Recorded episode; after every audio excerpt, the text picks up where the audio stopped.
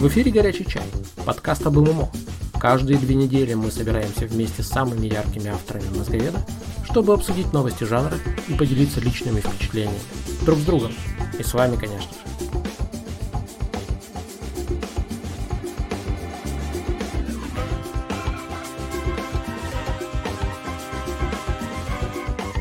Будьте этим вечером с нами. Вместе всегда лучше.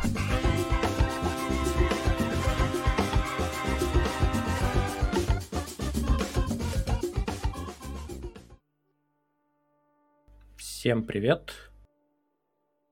В эфире 125 выпуск «Горячего чая». На фоне у нас музыка из Dual Universe. Хоть так отдадим какую-то дань уважения сражающимся за место под солнцем ребятам из, ребятам из Франции. А, ну и всем остальным ребятам, кто их поддерживает. Мы тоже пытаемся, пытаемся всеми силами поддерживать Dual Universe, но пока не все получается в этом плане. Поговорим еще об этом. А сейчас переходим к нашим непосредственным участникам. Привет, Рикетал. Всем привет.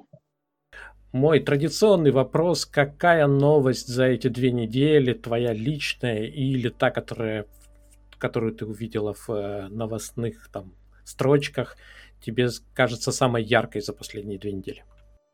Ну, я особо за новостями сейчас не слежу, поскольку я по-прежнему продолжаю играть в Геншин. Ну, лично для меня важно было, что запустили обновление буквально вчера. А, новая версия, новые там территории потенциально, много мест для исследования, новые ивенты, в общем, все как я люблю.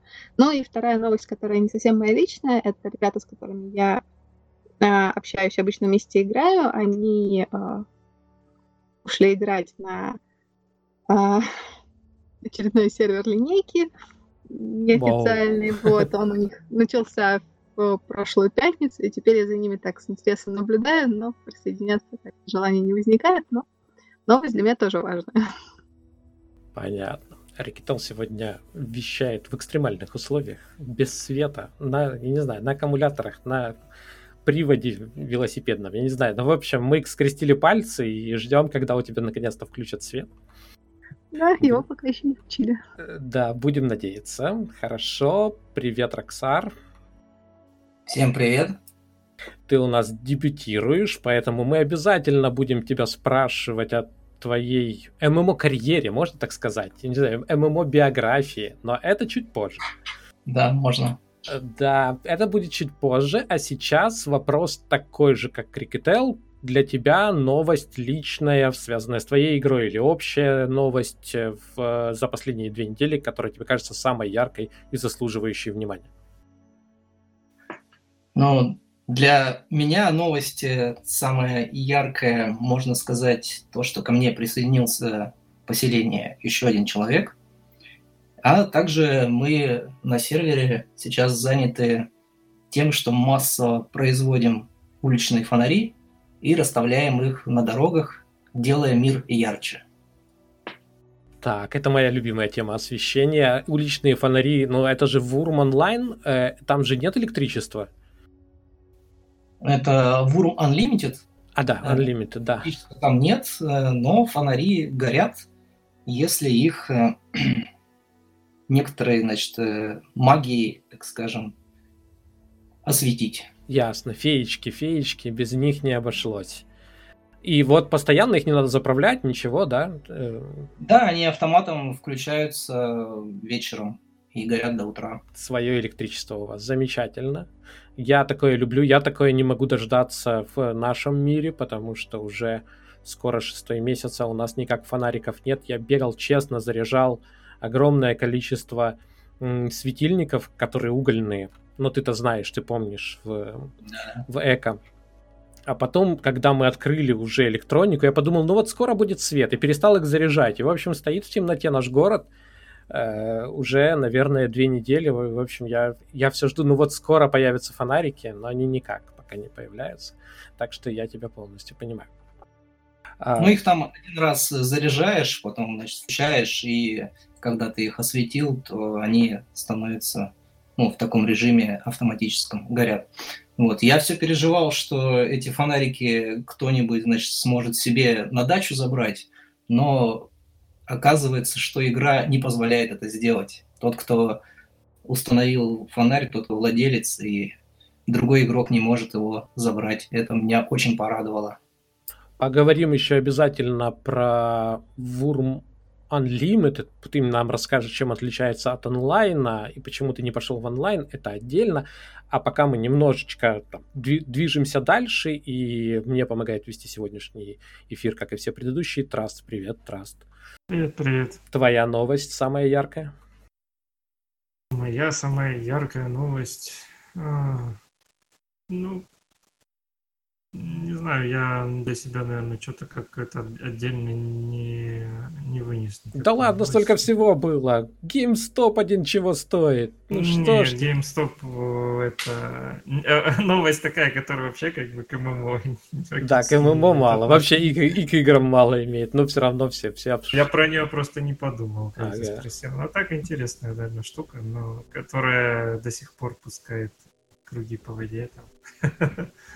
Хорошо, тогда поделюсь и своей, наверное, самой яркой новостью, потому что меня эта тема, вы знаете, беспокоит. Я все время о ней говорю, потому что считаю ее ключевой для того, чтобы люди верили в игры, для того, чтобы э, все это было действительно каким-то замкнутым, интересным пространством равных возможностей. Поэтому вот вопрос, все вопросы монетизации, они меня беспокоят, потому что я вижу, как иначе эти миры разрушаются. И на предыдущие две недели была такая новость, для многих она прошла не очень замеченной, для меня она кажется элементом эволюции, э, потому что очень многие игроки считают, мы ничего не можем сделать. Вот, мы никак не можем на это повлиять, что, на мой взгляд, конечно же, не так если даже посмотреть на то, как изменилась э, аргументация спустя, там, не знаю, 5 лет, посмотреть там 5 лет назад, посмотреть э, сейчас, какие вещи воспринимаются игроками, какие нет. И вот как только какие-то вещи перестали восприниматься игроками, перестали оправдываться игроками, тут же разработчики перестали о них говорить и наоборот начали говорить, у нас такого не будет. И вот эта эволюция, которая идет, она, к счастью, к моему счастью, наконец-то дошла до споров о том, а являются ли косметические предметы, ну, вообще их продажа является ли э, таким делом несмертельным, неважным, да, ну он точно не смертельным, но неважным, не влияющим на геймплей, как говорится, да. И меня очень порадовала общая реакция на Reddit игроков Пантеон, потому что это было, во-первых, очень много аргументированных, развернутых, наконец-то, да, не вот каких-то там перепалок просто, а люди очень развернуто написали э, свое мнение, почему это влияет на геймплей, почему это важно, почему это важно иметь в игре и не, не, не иметь возможности получать через магазин. И помимо этого, э, так как этот Reddit, э, там все ну, как какая-то, да, реп- репрезентативность существует э, аудитории Пантеона, у всех этих аргументированных э, доводов очень большой рейтинг, то есть очень много людей поплюсовали эти э, доводы. И, в общем, так выглядит вся аудитория очень, очень такой ну, позитивно заряженной э, на вот действительно честную игру без попыток все это оправдывать. И причем есть такие совершенно взрослые доводы. Если вам нужно больше денег, поднимайте цену на подписку. Слава богу, потому что вот э, до этого очень много э, разговоров велось вокруг того, что а, давайте поторгуемся, мы уже там столько не можем, да, давайте, давайте меньше, давайте кто-то другой заплатит. И вот эти все вещи. Вот э, это одна для меня важная новость. Но, наверное, самой большой новостью, особенно с учетом э, того, что это ближайшая ММО, э, команда, которая делает ближайшую ММО, э, речь идет о Amazon Game Studio, э, вышел большой материал, который многое объяснил. Э, материал о том, о внутренней кухне этой студии, он сделан э, Блумбергом, собственно, он сделан Джейсоном Шрайером, который уже не первый раз э, подходит к выяснению вот этих подробностей очень комплексно. Он опрашивает, э, в данном случае он опросил 30 человек, Э, на условиях анонимности. 30 источников это много, и он, э, как это обычно в нормальной журналистике бывает, он э, одно мнение он не публиковал. То есть, если хотя бы там три человека совпадают в, каков, каких-то, вот независимо друг от друга что-то говорят, тогда он это озвучивает, но ссылкой на то, что это там, допустим, сказали бывшие сотрудники или еще что-то. Ну, в общем, хороший такой взвешенный материал, из которого, в общем, не нелицеприятная картина. Э, совсем нелицеприятная картина того, как устроен Amazon. Э, помимо того, что мы узнали о ежегодных тратах в районе 500 миллионов долларов, то есть полмиллиарда э, на игровое направление без учета Твича, без учета еще каких-то вещей, которые там у них есть. Это вот именно э, игроразработческое направление. С нулевым прогрессом в этом э, отношении. В общем, это выглядит как такой большой костер по сжиганию денег. Э, но, к счастью, у нас есть надежда, что хотя бы часть этих денег пойдет на... и идет уже, да, на New World.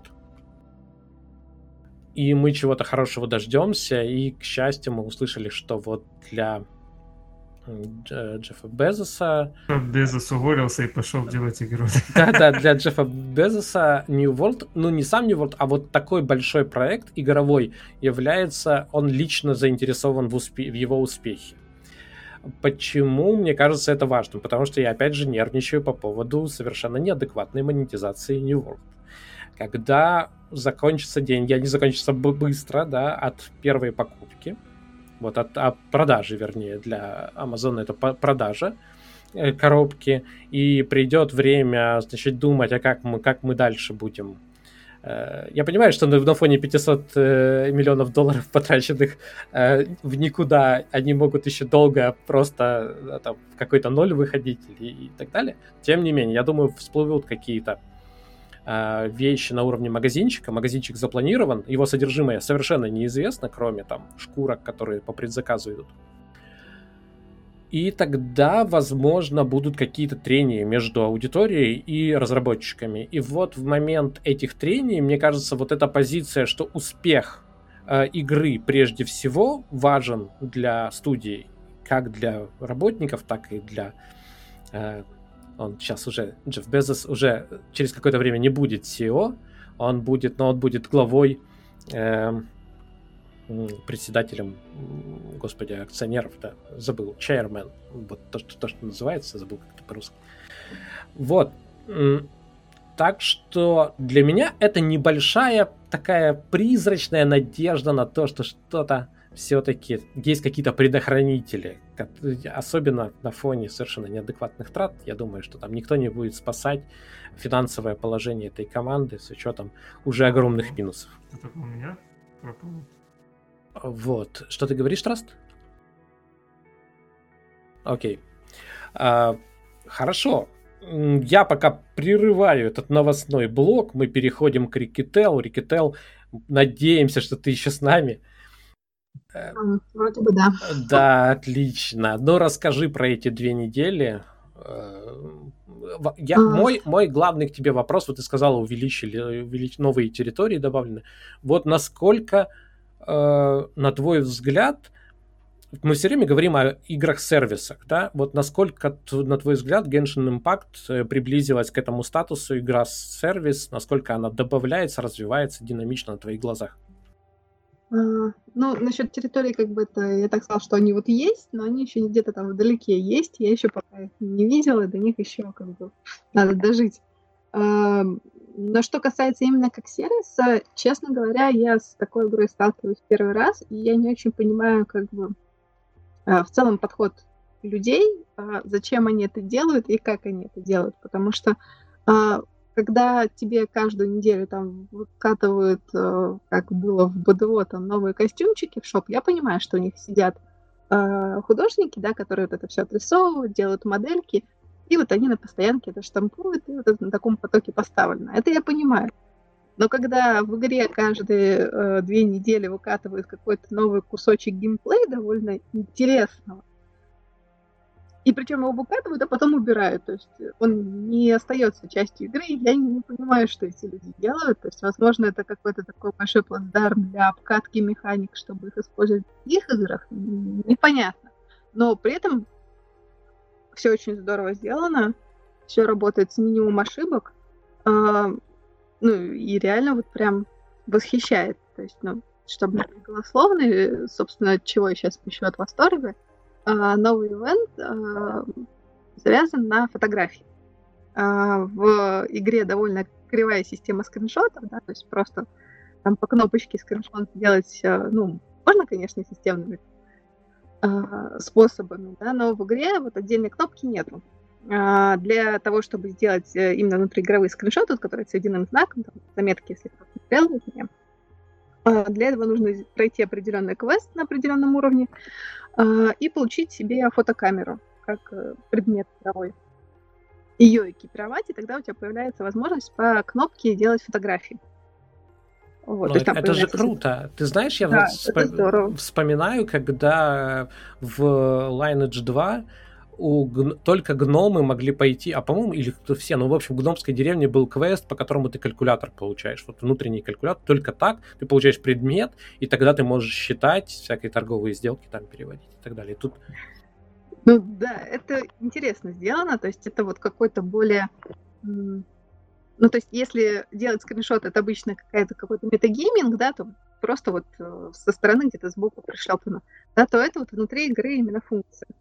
И сейчас э, сделали ну, специальный э, ивент, э, там дается тоже фотокамера немножко другая, э, и каждый день выдается задание, что нужно сфотографировать в этот день.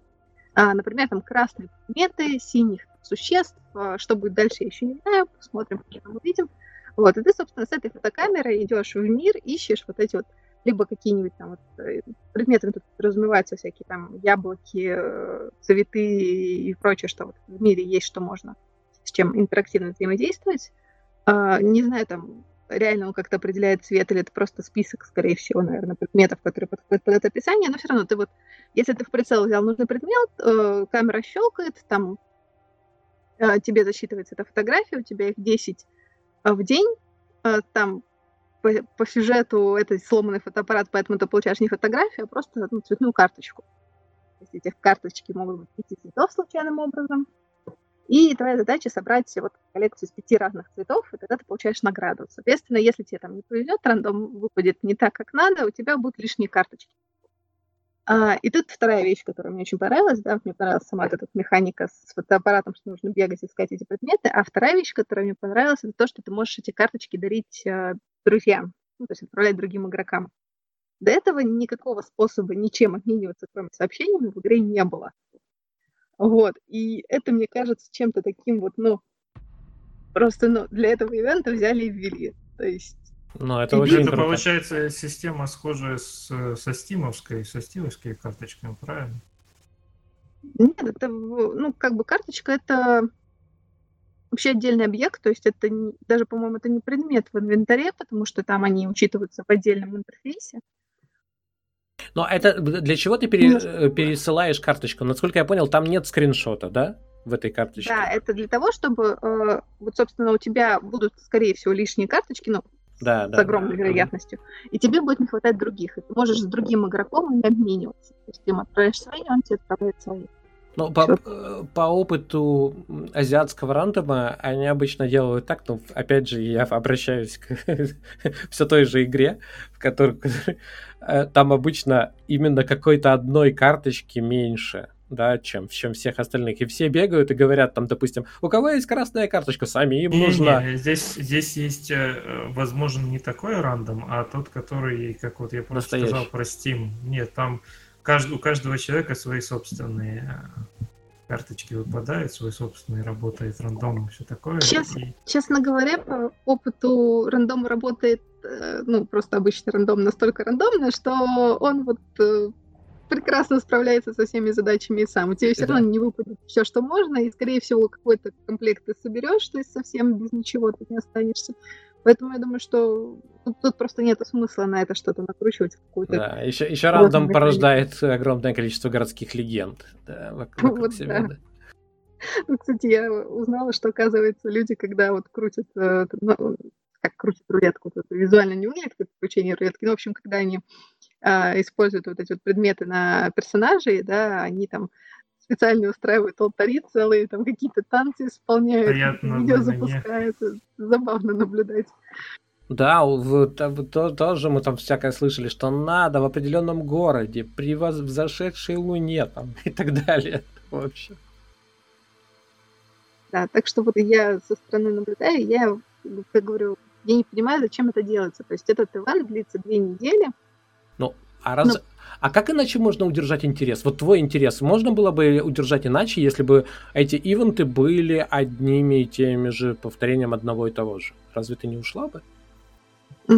Возможно, да, но при этом э, такое количество механик, которые, ну вот, они их не вводят и не оставляют, а именно вводят и обрубают. Ну, то есть это такое количество работы людей, наверняка за этим стоит, причем качественно сделать. Ну, и, то есть, ну, прям вот сделано здорово. Ну, я просто знаю, се- сегодня как раз читал книжку э, вот того самого издателя Xsola, Э, ну, книжку, они маленькие такие брошюрки выпускают в, в формате электронной книги. И так как э, врага надо знать в лицо, я с, удовольствием читал книжку «Зачем в вашей игре игровой магазин?». Там, значит, вот в лепешку они расшиваются, чтобы объяснить, что вот без игрового магазина вы ничего сделать не можете. Правда, по какой-то причине они говорят, что в игровом магазине может быть подписка. Ну, это странно, но ладно. Ну, то есть настоящая подписка просто на геймплей, но окей.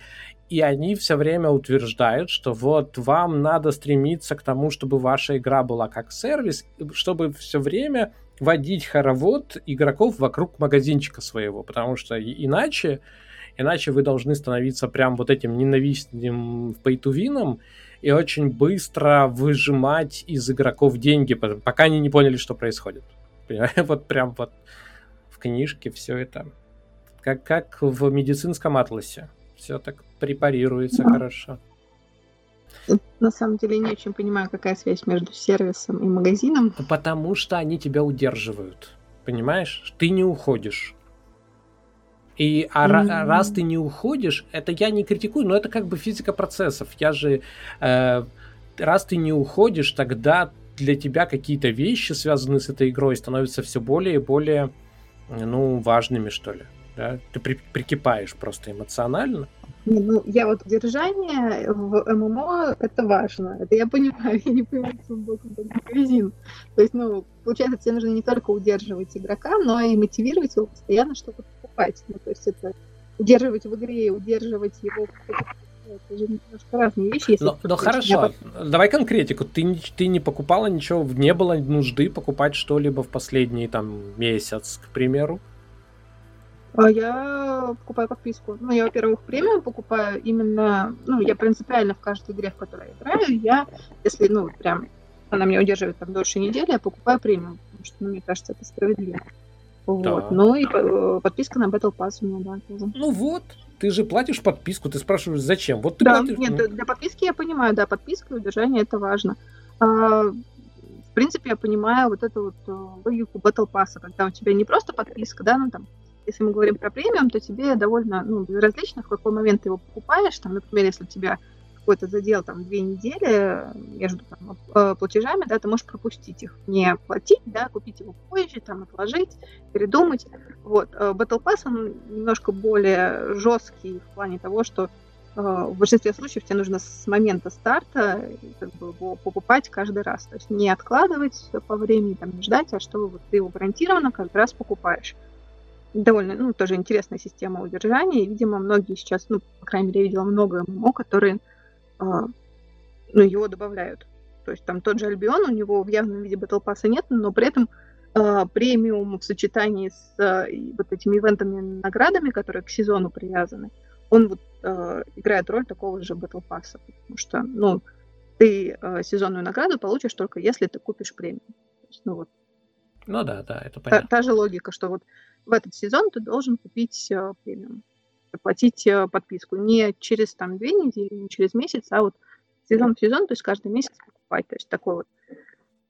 Это я тоже понимаю, что вот сервис, который опирается в деньги. Но если говорить про магазин с разовыми какими-то покупками, там, не знаю, с заточками, с внешками, там, с маунтами, ну, неважно, не очень понятно, как это с удержанием контактирует. Ну, это же... Ну и бог с ними. Давай, давай про Genshin Impact. То есть, ну, в, в случае с Genshin Impact ты понимаешь, для чего они это делают, да? Ну, вот чтобы ты платила подписку, это хорошо, да? Да, я думаю, что все-таки тут основной момент это именно подписка и Battle Pass. Um, причем, как я в заметке писала, есть два Battle Pass.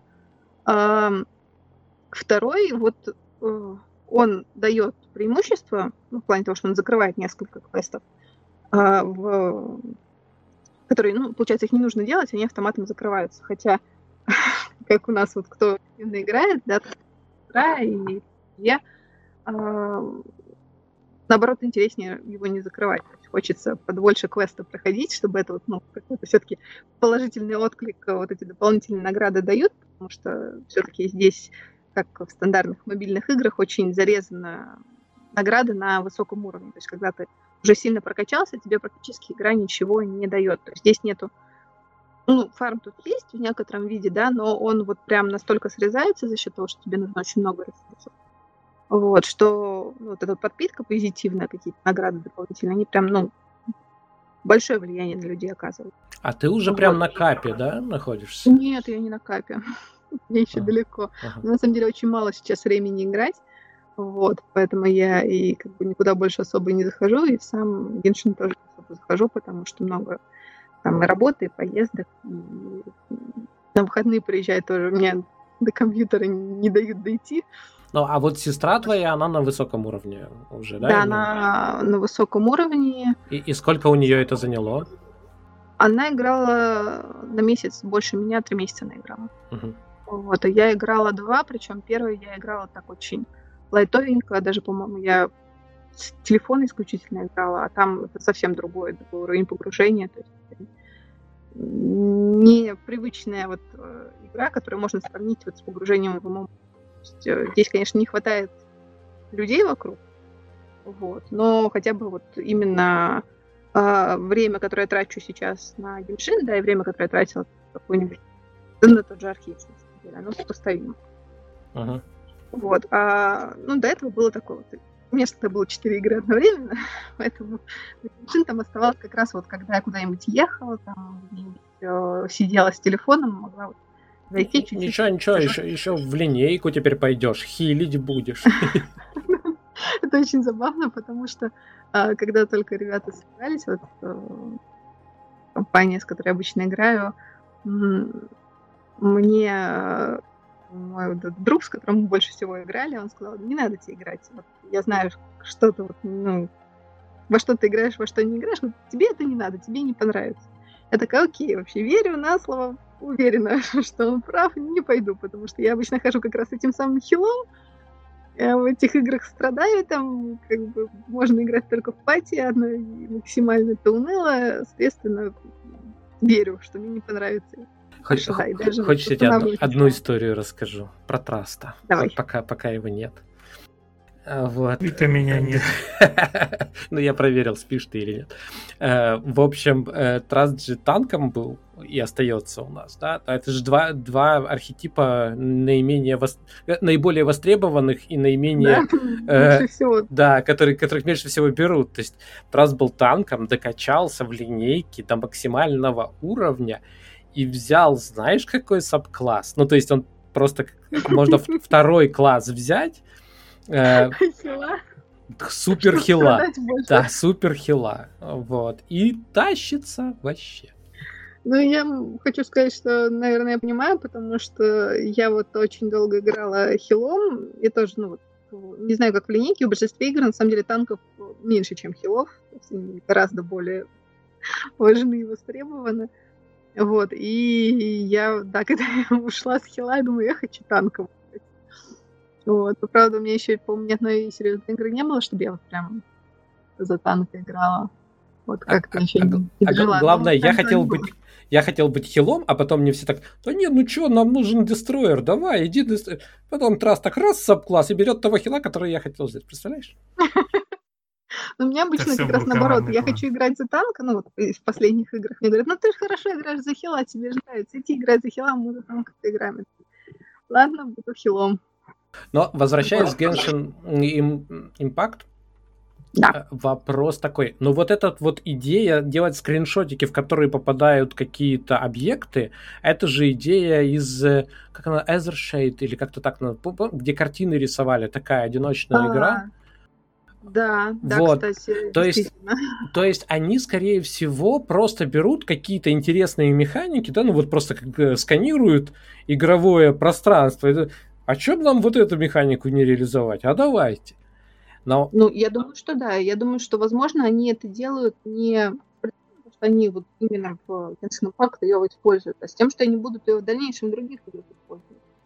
Потому Но... что, ну, опять же, я не представляю вот две недели игры и целая, ну, вот, интересная механика. Зачем? Ну, либо они потом будут на постоянку водить, не знаю. Ну, а ты думаешь, они не могут себе позволить при такой популярности сделать, запилить механику? Она же не очень сложная. А, ну да, но опять же, две недели. Запилить ее ради двух недель. Они же китайцы. Они же китайцы. Что ты хочешь? Конечно, за две недели.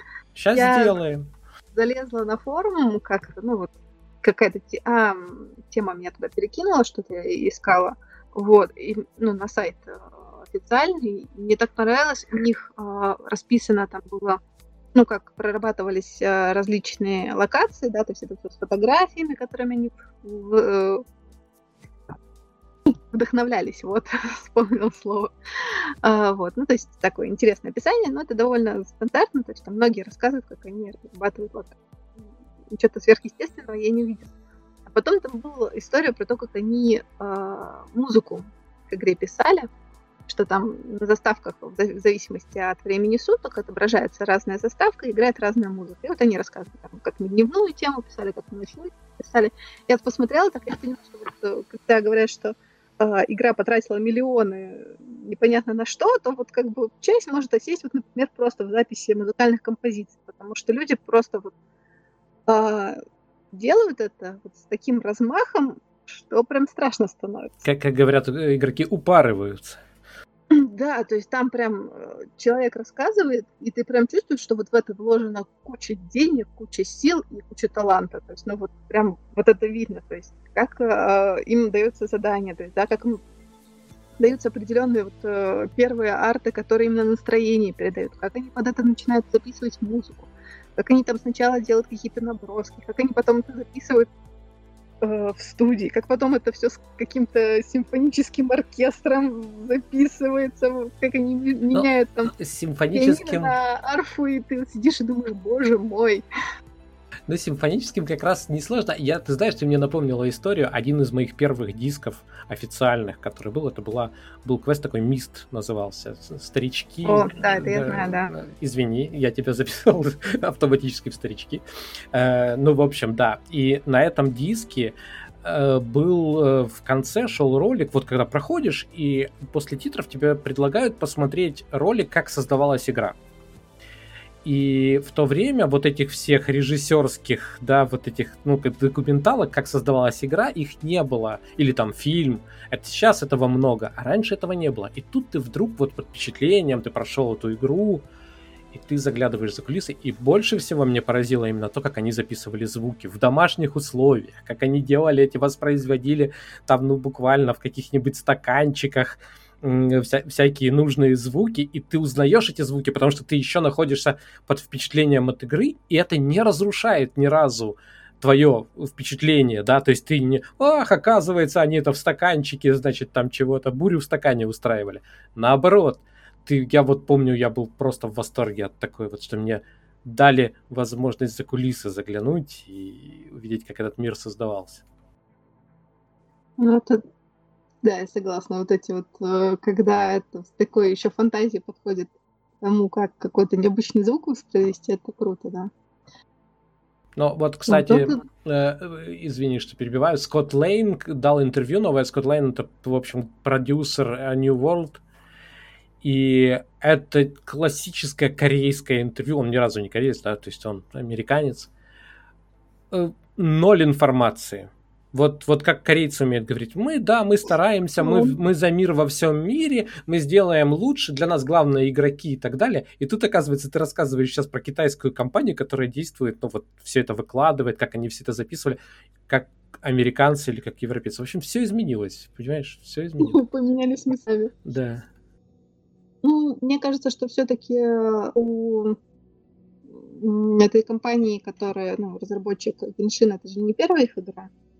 Вот, поэтому они могут себе позволить, э, у них много успешных игр, вот, соответственно, они себе могли позволить э, подойти к этому именно как к созданию произведения искусства в некотором роде. Это, наверное, меня побьют люди, которые э, ругают Геншин за рулетку. Вот. В общем-то, они, наверное, справедливо это делают. Вот. Но с точки зрения именно китайской игры, я считаю, что это вот очень э, хорошее исполнение. То есть это, ну, насчет большого шага вперед не знаю, потому что я ну, не так много игр э, китайских видела, да, чтобы сравнивать. Я в какие-то играла, но естественно, полностью картины у меня нету. Я могу сказать, что игра прям сделана очень хорошо. С точки зрения монетизации есть определенные вопросы, но тоже это не самый худший вариант, это не вот, и даже это не средний вариант, да, то есть это... А мне, а... мне вообще кажется, что вопрос монетизации, да, к рулетке я понимаю ребят, которые делают там э, свои э, замечания по поводу рулетки, я понимаю, части разделяю, но не надо забывать все-таки, что эта игра, ну, одиночная, да? То есть здесь не так критична mm-hmm. монетизация.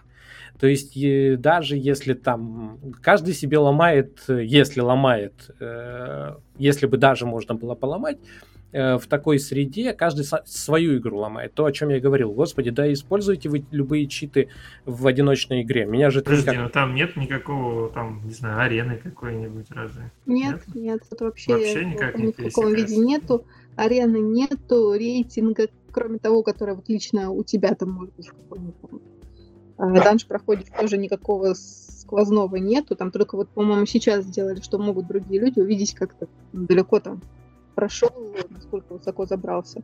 Вот. А так даже, ну, какого-то общего по а, миру там или по региону ты не увидишь. Ну, то есть все чисто э, лично тебе. Вот можешь посмотреть, какой ты молодец.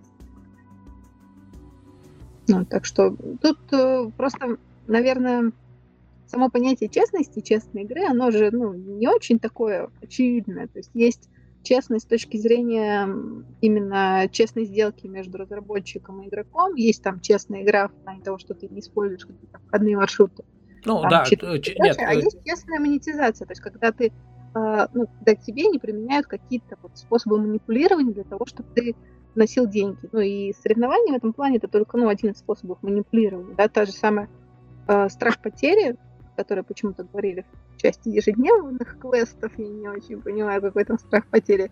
Ну как, быть. Э, ну, не знаю, мне кажется, легко объяснить. Если, то есть это то, что считается стандартом по умолчанию через какое-то время, что ты э, получаешь какие-то плюшки ежедневно, они же ежедневные задания, да? Ну да, безусловно, но что ты теряешь, если ты пропускаешь? То есть, ну, вот в формате э, ММО игры, что вот ты можешь а, потерять, а, ну, если ты сделаешь ежедневно? Окей, окей, я тебе объясню. Смотри, э, как мне кажется, не то, что я обладаю истиной, но вот как, как мне с моей колокольни это кажется. Вот у нас есть ребята, которые приходят далеко не каждый день в игру, да? э, в линейку. Но они могут в какой-то день прийти, вот вчера их не было, позавчера их не было, а сегодня они приходят и, и играют, как будто вот они там, ну, как три сессии вместе, да? И, и, в общем, вот это вот свое там прогресс, который им нужен был, или там удовольствие, они добирают.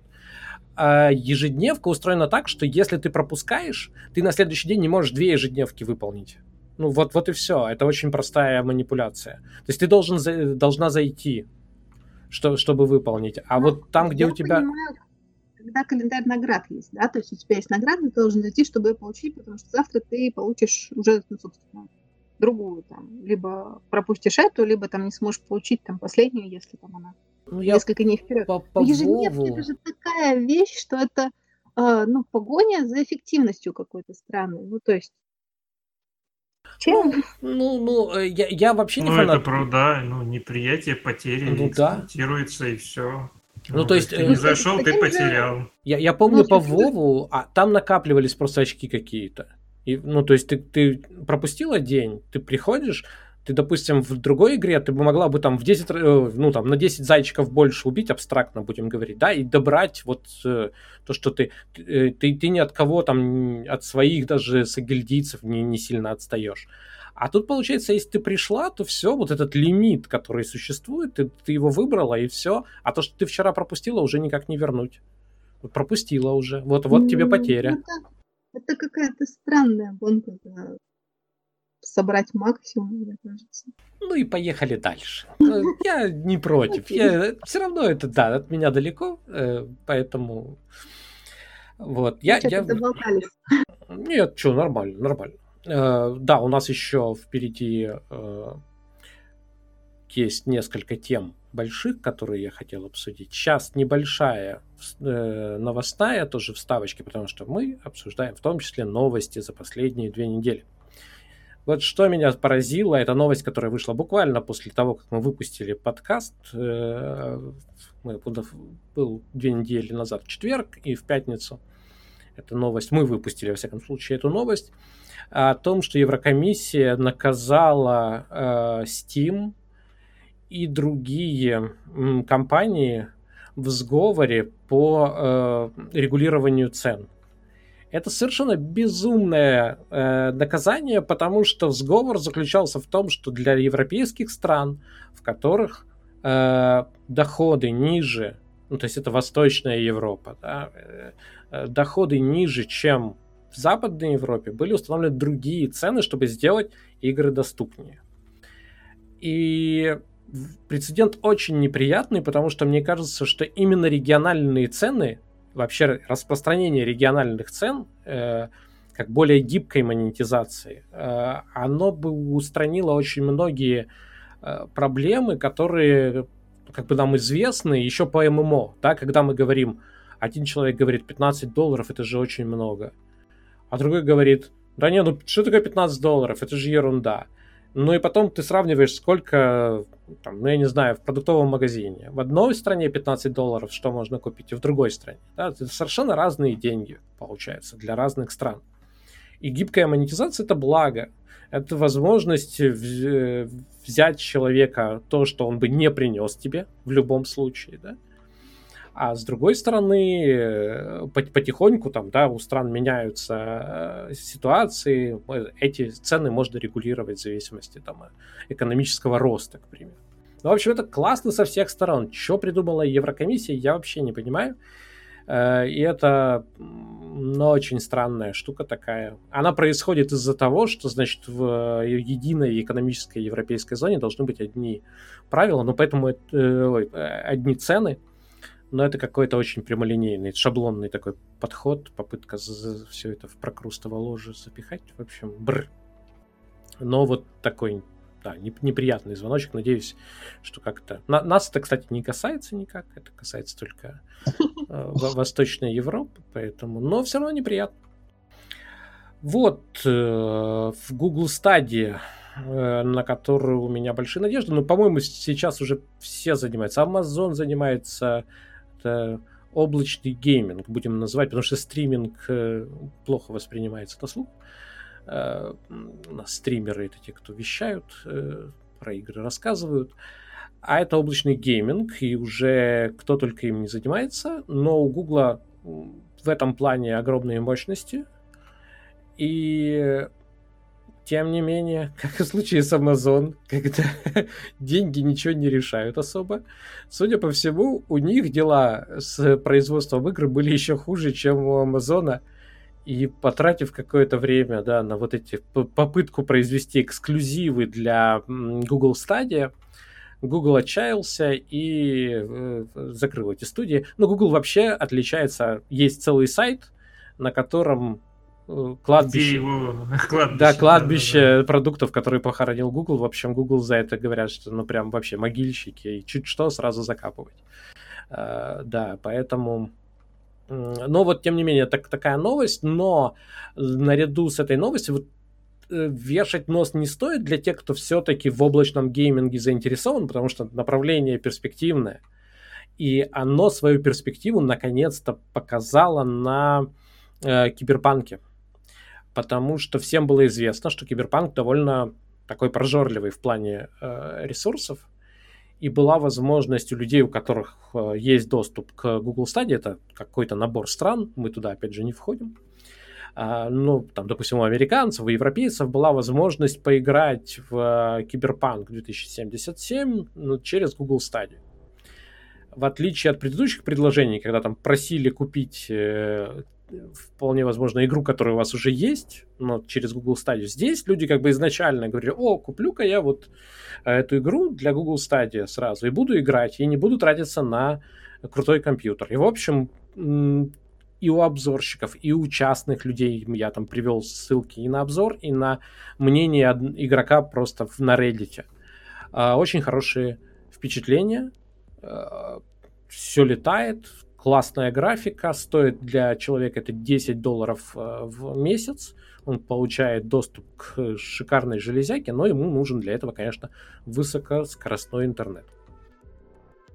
Вот, так что от этого направления Google Stadia не отказывается, и они продолжают, э, но они, видимо, хотят быть вот этими посредниками. Судя по их э, блогу, который они выписали, они уже не хотят быть какие-то эксклюзивы, не хотят быть приставкой, а они хотят быть маркетплейсом таким, да, ну вот покупайте через нас, и мы свой процентик будем брать. В общем, да, вот такая новость. Еще есть э, новости, но мы пока переходим к Роксару. А, Роксар, ты понимаешь, мы тебя сейчас будем спрашивать о твоей э, ММО-карьере, ММО-биографии. Так что без промедлений начинай. Э, биография у меня началась в ММО давно. Э, начал я с браузерной игры Zero в 2005 году. Вот. Э, там, мы, там я играл два года, познакомился там с женой будущей. Вот. Дальше было EverQuest, WoW. Э, потом я в промежутках э, значит, играл сингл игры. Очень мне нравится Dwarf Fortress. Все жду не дождусь, когда он выйдет в Steam. Вот. И, в общем-то, у меня порвалось некое такое к играм, скажем так, жанр, игр. Вот. Мне после, видимо, Time Zero очень не нравятся игры, где есть огнестрел. Вот. Я их э, в будущем там все исключаю. И, конечно, жанр песочницы, каких-то градостроительных симуляторов, ну и вообще э, дизайн зданий, постройка зданий, вот это вот прям мое. Вот. А где-то... чуть-чуть отмотаем. Почему тебе не нравится огнестрел? Ну, сложно сказать, но все игры, где есть э, какое-то огнестрельное оружие, мне не нравятся. Ты считаешь это дисбаланс? Или, или ты это не, не это иррациональное, да? Вот просто не нравится и все. Ну, просто да. Вот мне больше нравится там э, помахать мечом или какое-то такое взаимодействие. Или, э, или киркой. Сеттинг средневековья какой-то такой. Ага. Так, хорошо. Ну, дальше у меня там э, большой был промежуток времени, когда я играл в Covenant Hurge, где-то с 2011 по 2017, наверное. Там-то мы и познакомились, да. Там, да, мы и познакомились. Э, в промежутках у меня там Сайлем был, немножко отвлекался. Потом я перешел к игре Века, но в промежутке между этим поиграл еще в Life Feudal месяцок. В, в ММО-версию? А? В ММО-версию? Ну да, да, купил и играл в ММО-версию Life is Feudal. А не понравилось что? Э, я там пробовал месяц, и за этот месяц я там очень-очень слабо прокачался, потому что сама система прокачки жутко медленная. И, в общем, вот это вот превращение по 0,001 там в день, это меня расстраивало. Так, я понял. В споре, в разговоре про Грин ты будешь на другой стороне. Я так понял, да. Хорошо. Потом я играл э, тоже как эко сессионка на серверах, э, ну, созданных другими людьми, это Atlas игра. Очень мне понравилось ну, строительство корабля, плавание на этом корабле. Но там тоже, конечно, много гринда, который вот такой не очень интересный для того, чтобы что-то построить. Но создание каких-то своих э, проектов э, из стен и так далее, каких-то интересных конструкций там тоже присутствовало. В общем, несколько месяцев я в Atlas поиграл. Вот, это когда у нас э, сервера Века были паузы между играми Века, где-то 18-19 года. А в 2020 уже в начале я пришел в Wurm Unlimited, и вот уже год я провел в Wurm Unlimited. Параллельно летом вот выходила Wurm Online, где-то вот параллельно я играл и в Wurm Unlimited, и в Wurm Online полгодика. Но сейчас уже Wurm Online забросим. Так, вот давай ты сейчас расскажешь о различиях Какие, что, чем отличается Wurm Unlimited от uh, Wurm Online? Скажи нам нубом, объясни.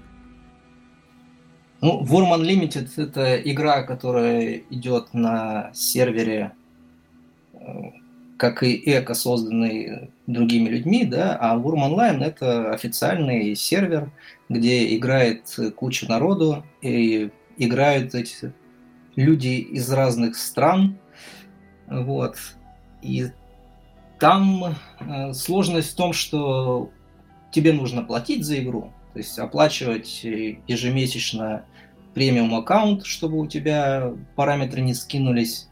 Вот, э, где-то добывать деньги на то, чтобы оплатить свое поселение. Вот. И мне не понравилось, наверное, это мое какое-то личное, то, что я стартанул вместе со всеми, но не смог э, вместе со всеми заработать определенное количество денег внутри игры. Там же можно и из, внутриигровыми деньгами оплатить премиум и оплатить поселение. Вот. Не обязательно вкладывать реал. Ну, как-то у меня не сложилось с торговлей.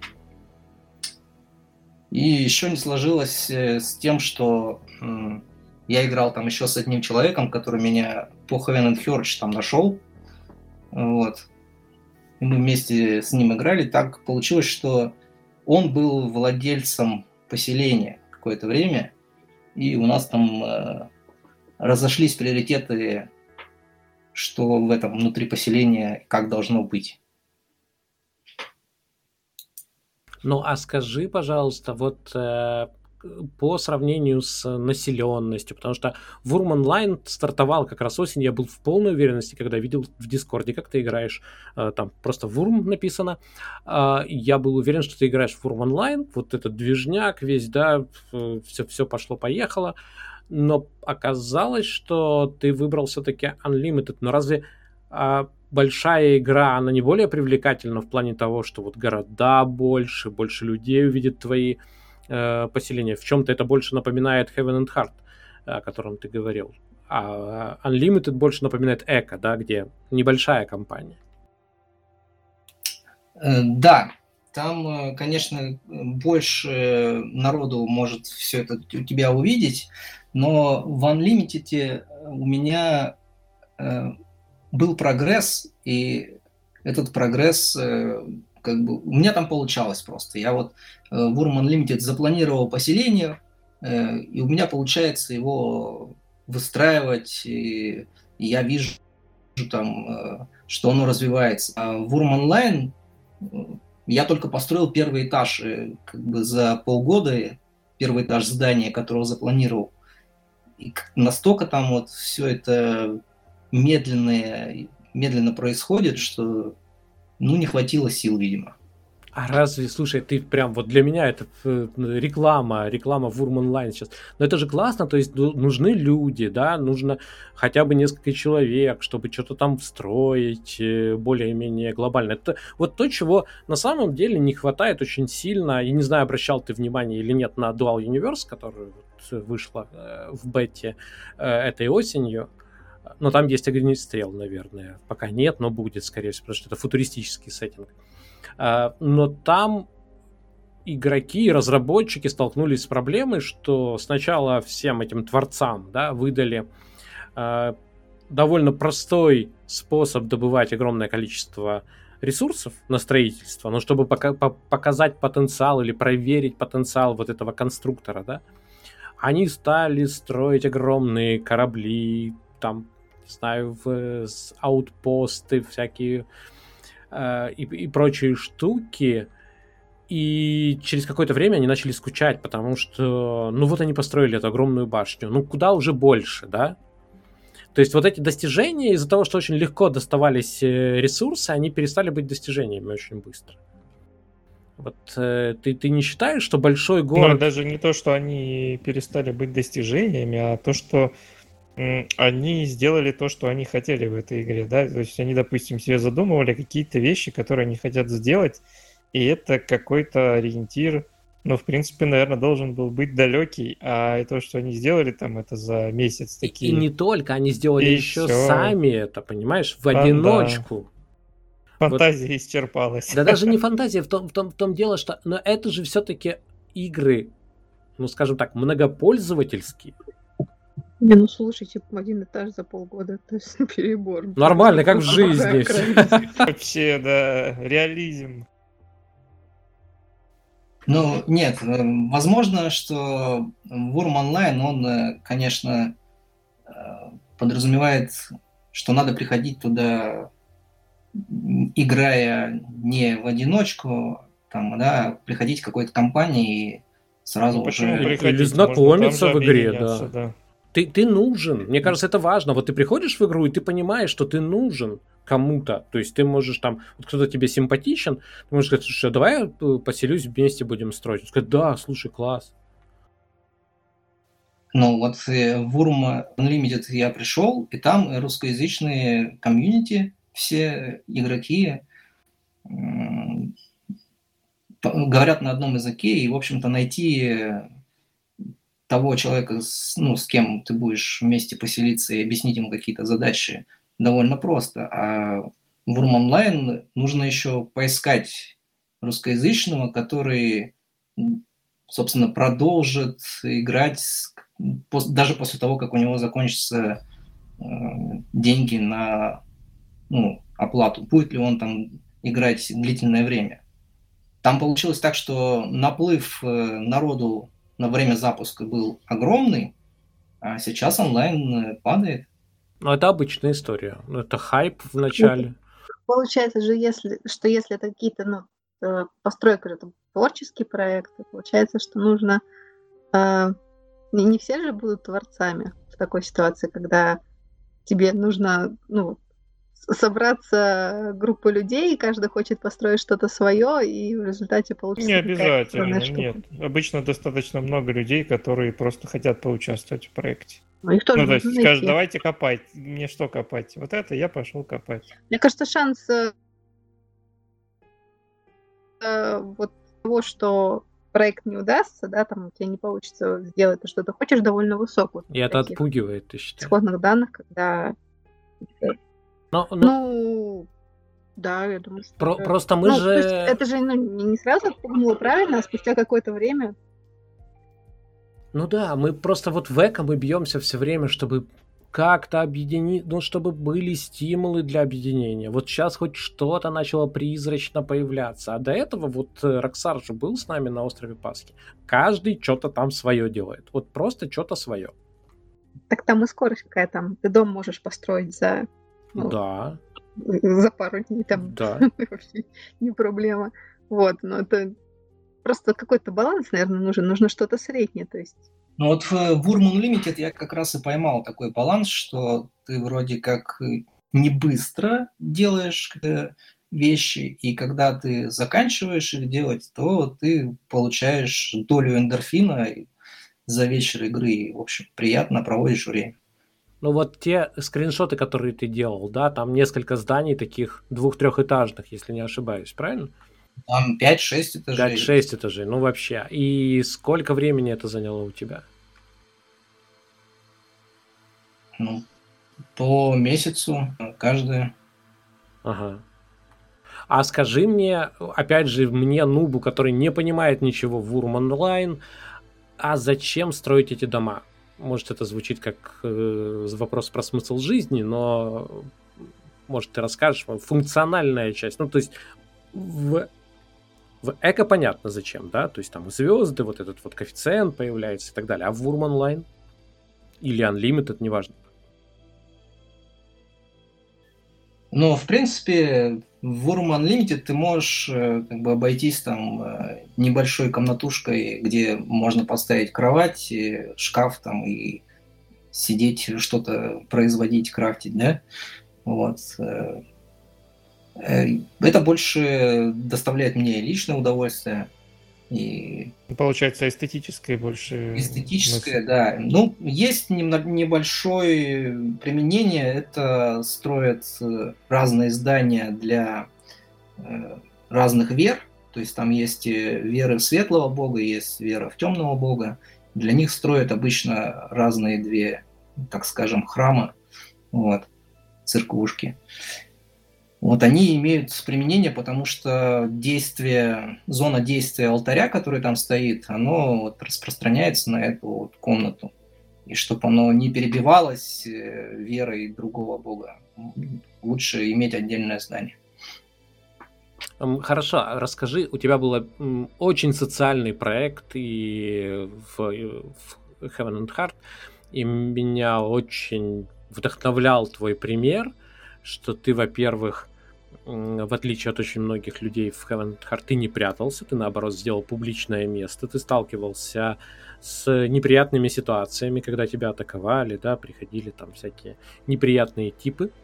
А, тем не менее, ты от этой идеи не отказался, и ты всегда с распростертыми руками встречал, значит, путников. Это прям, ну, не знаю, это одна из мечт таких вот, мне кажется, виртуальных, да, быть вот хозяином трактира, да, люди приезжают там, а учитывая расстояние в э, Heaven and Heart, это было прям а, действительно могло быть востребовано. И вот ты все это реализовал. А где, э, вот что-то подобное тебе удалось в Урме повторить? Вот в плане социальном? Ну, пока нет. Еще строится. Но, но предпосылки ты видишь для этого? То есть вот э, как, вообще взаимодействие происходит? Э, не, не стало ли это вот как в Occupied White Walls э, просто соседними выставками? Да, я строю свою выставку, ты строишь свою выставку, иногда мы друг к другу приходим и так, хм, прикольно, да, молодец, надо почерпнуть какие-то приемчики и похвалить художника. Ну, почему бы и нет? Не, я, ж, я, спра... я же не критикую, я, мне просто интересно. Мне э, кажется, что социалочки в Heaven and Heart все-таки было побольше. Согласен? Ну, там и народу играло побольше. Вот. А, тут такая вещь, как э, небольшая, небольшое комьюнити, как у нас было в Эко. При этом э, каждый может, в принципе, играть на своей территории и никак не взаимодействовать а можем иногда и взаимодействовать. Вот, то есть по выходным мы всем практически серверам, кто желает, идем там на события, которые происходят в мире. Вот. Не для того, чтобы там получить какие-то призы, которые там выпадают, да, ну и за этим тоже, конечно, но это просто веселое времяпровождение. Нам нравится. А что все-таки выпадает в этих э, походах? Какой э, я звучу, конечно, сейчас как циник такой, да, я сразу так, а сколько это стоит, а, а сколько это э, там времени и так далее. Но просто интересны вот такие детали. Вот вы идете а, вместе всем серверам, это классно, то есть есть PvE, которого не было ни в, Haven, ни в Haven & Hearth, не было PvE, такого, который можно собраться толпой. Ну, Мамонт был, но это такое было, не очень мне кажется. И в Эко тем более никакого PvE не было. А тут, получается, есть, да, то есть тут более такая классическая схема. И что вы получаете в качестве трофеев? А, ну, в качестве награды зависит от твоего, конечно, уровня прокачки скилла э, файтинга, ну, то есть э, владения оружием, да, умением драться. Но это не важно. Там э, выпадает э, какое-то определенное количество монет, и, и выпадает э, ценный лунный металл, жил, жил металл которого в игре не существует. Ну, то есть ты не можешь пойти в шахту и откопать какой-то лунный металл. Вот. Из этого лунного металла получаются хорошие инструменты, хорошее оружие. Вот. Ну, то есть определенная ценность в этом есть. Угу. Ну, это классно. То есть, а вот эти монеты, они идут как раз на оплату клайма, я так понимаю, да? То есть, это как бы дополнительно. Да, они идут на оплату клайма. Иногда народ э, за определенное количество монет там может нанять или купить что-то у других игроков. У нас там были моменты, когда оплачивали работу других игроков на своей территории, то есть там кто-то приходил, кому-то что-то строил, копал, сажал деревья и так далее. Хорошо, а скажи еще такой, ответь на такой вопрос. Э, вот э, вы получаете трофеи в... Каждый получает трофеи или вам приходится делиться? Когда, когда да. пошли, ну вот вы пошли на PvE, вот этот рейд, да, в вечерний, там, в воскресенье или когда, и как, как э, делитесь трофеями или прям каждый получил э, автоматически за участие? Да, там есть как автоматически за участие раздаются трофеи, так и есть то, что нужно поделить, и тут довольно все хорошо у нас как-то получается. Кому что надо, тут э, в итоге получает по очереди там. Как-то договариваемся, я не знаю. Ну, потому что это социальный момент, это же человека видно, да, готов ли он уступать, или он сразу э, раз себе это все под себя гребет и так далее. Но, в общем, получается, сколько людей вот так вот по ощущениям приблизительно? 50, 30, 100? Нет, там меньше 50, онлайн у нас э, примерно 10-20, вот так держится. Uh-huh, uh-huh. Ну, для Эко 10-20 это хороший онлайн, так что да. А вот э, мы с Трастом говорили по поводу Вурма и Траста. Какой Вурм? Ты же ты графику вообще видел? Ты вообще о чем ты говоришь? Вот что ты Трасту ответишь? Ну, я играю, играл в Dwarf Fortress, так что это не главное. Так ты никого не убедишь. Никого. Ну ладно. Ну, в общем, э, по поводу графики особо у меня не возникает каких-то неприязней. Конечно, Вурм онлайн покрасивше клиент сделан. Так Вурм онлайн еще и покрасивше? Да, Вурм онлайн покрасивше. Вот. Но мне там как-то не прижилось все равно. А ты, ты прям, понимаешь, ты разрекламировал Вурм онлайн. Значит, тяжело, есть подписочка, Э, графика лучше. То есть вот, но в то же время ты рассказываешь про Unlimited. Отлично получается. Траст, мы... Unlimited меня зацепил больше. Ага. Ну, я так понимаю, что самое основное тебе, ну, основная проблема была в онлайне, это проблема с кооперацией. То есть тебе было сложно найти единомышленников или тех, кто там будет с тобой играть, и не в последнюю очередь из-за языкового барьера. Ну, видимо, да, с этим как-то не очень получилось. Хорошо. Сейчас мы вырулим интересно на одну тему. Вот скажи мне, ты сказал, что познакомился с женой в Ой, бойцовский клуб или что? Что это было? Time Zero, да. А, Time Zero. Там, немножко похож. Да, на... да, Time Zero, прости, что э, в Time Zero. А дальше вы играли вместе?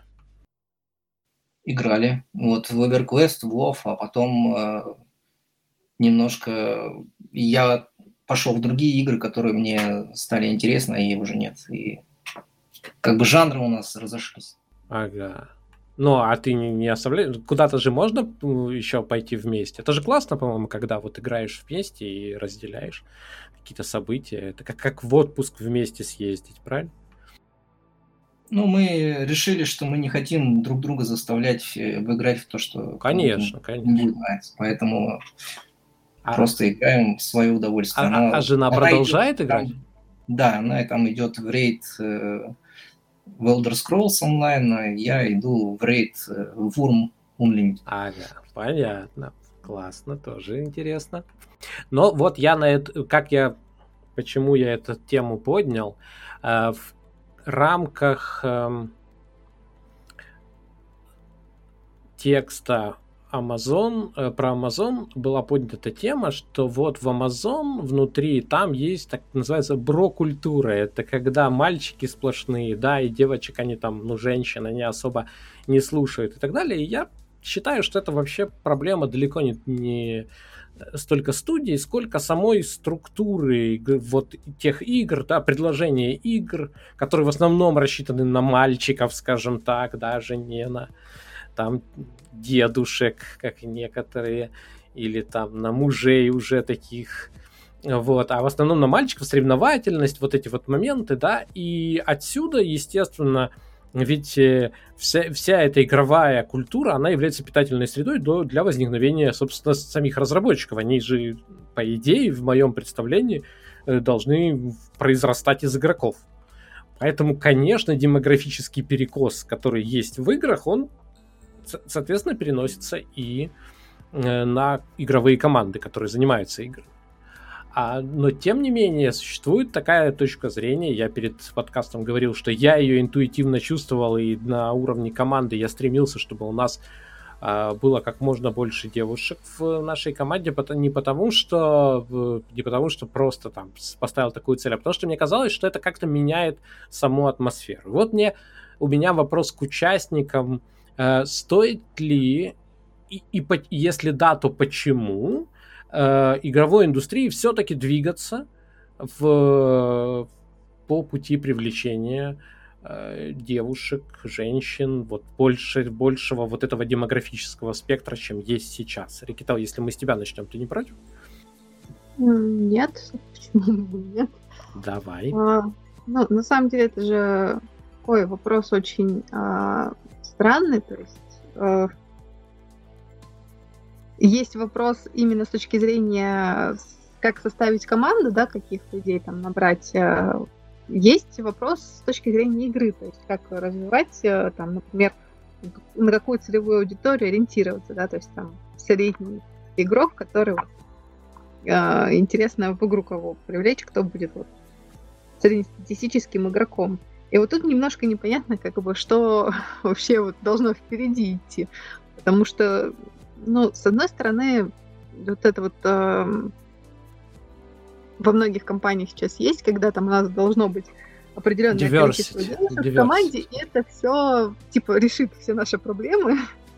А тут вообще очень странный подход, потому что, естественно, ну, это как бы непонятно подбирать людей по половому признаку, а не по их способностям и каким-то талантам. Наверное, мне кажется, что хорошую игру, которую смогут играть там и э, девушки в том числе, не обязательно делать девушкам. Ну, то есть это вот нужно просто понять, что да, вот игра должна иметь такие ценности, да, мы ориентируемся там проводить какие-то э, проверки, но при этом э, плане того, что кого брать в разработчики, нужно ориентироваться именно на э, ну, хороших геймдизайнеров, да, хороших специалистов, вот, и, ну, а тут уже, собственно, зависит от того, как индустрия постепенно развивается, да, там. Ну, я, я с тобой совершенно согласен, я примерно о том же говорил, что это просто уж отражение того, кто игроки, да, как, как выглядит демография игроков, она переносится на э, команды, и вопрос мой скорее был о том, а нужно ли делать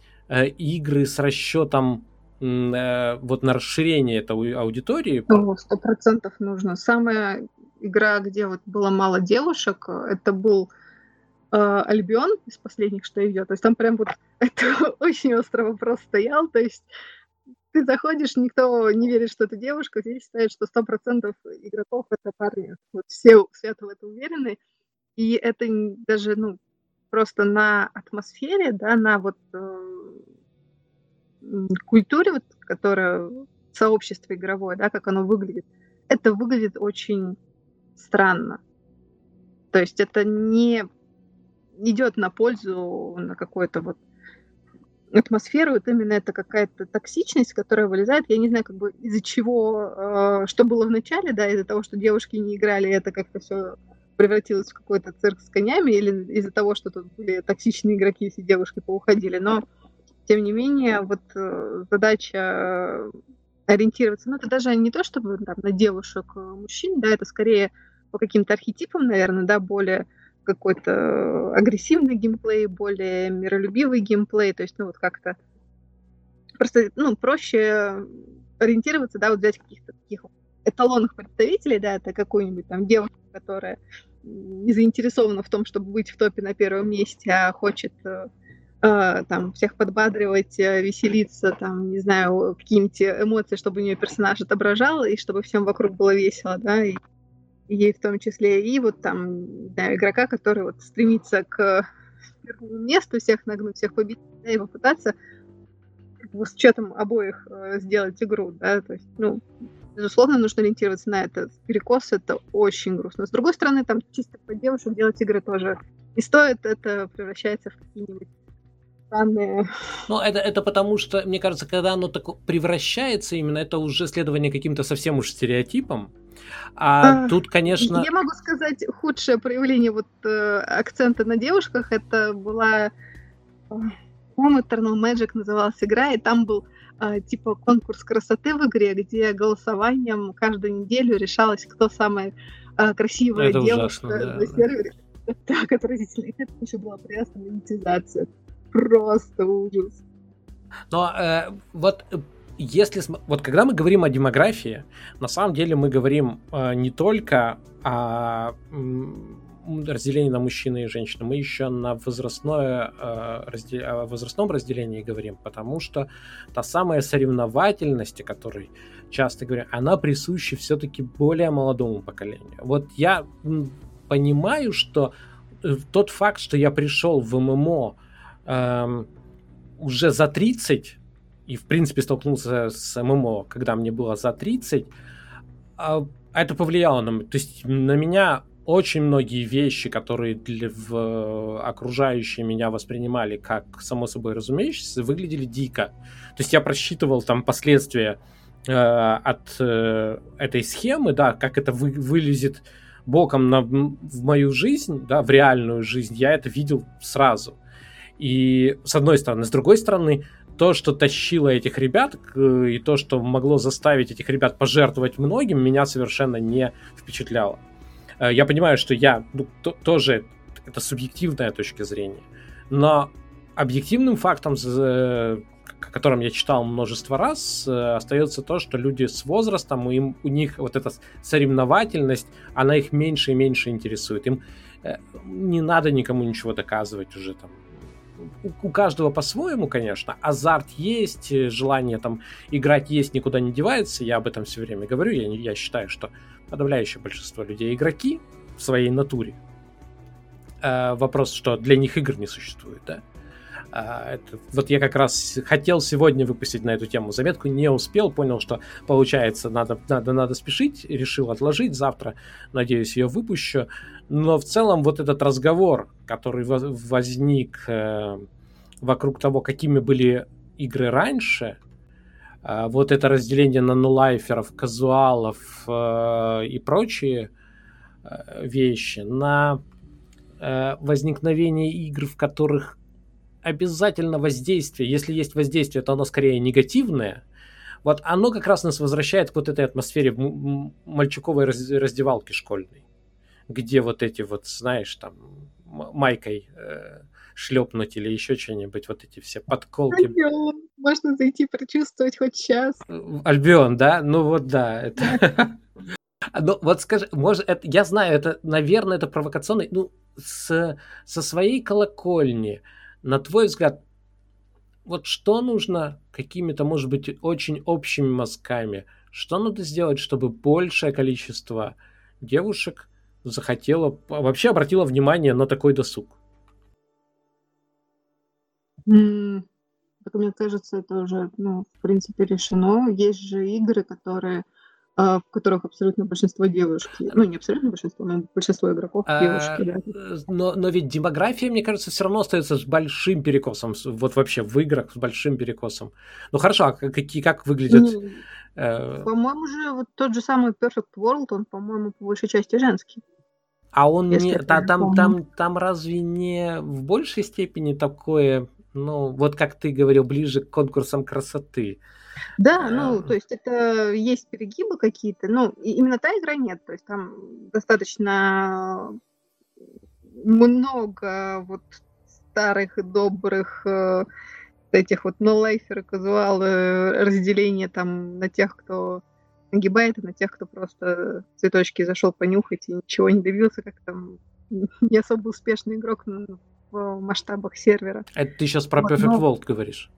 Или... Ну да, если я правильно uh-huh. помню, там же достаточно надо было много времени проводить в игре, чтобы даже там топовых уровней достичь и вот по всем этим подземельям ходить. Ну, если я правильно помню. Я, на самом uh-huh. деле в эту игру не так много играла, но просто вот параллельно с ними я в другие игры играла. То есть там тоже, ну, это не э, совсем прям такая лайтовая игра, где можно просто улыбаться, махать ручкой и ничего не делать.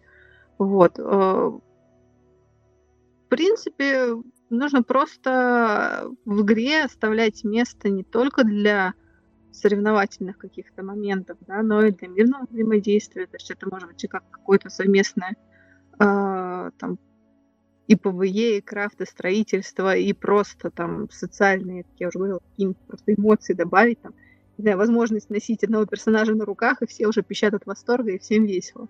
Хотя как бы никакой функциональной э, там штуки привязаны к этому может и не быть.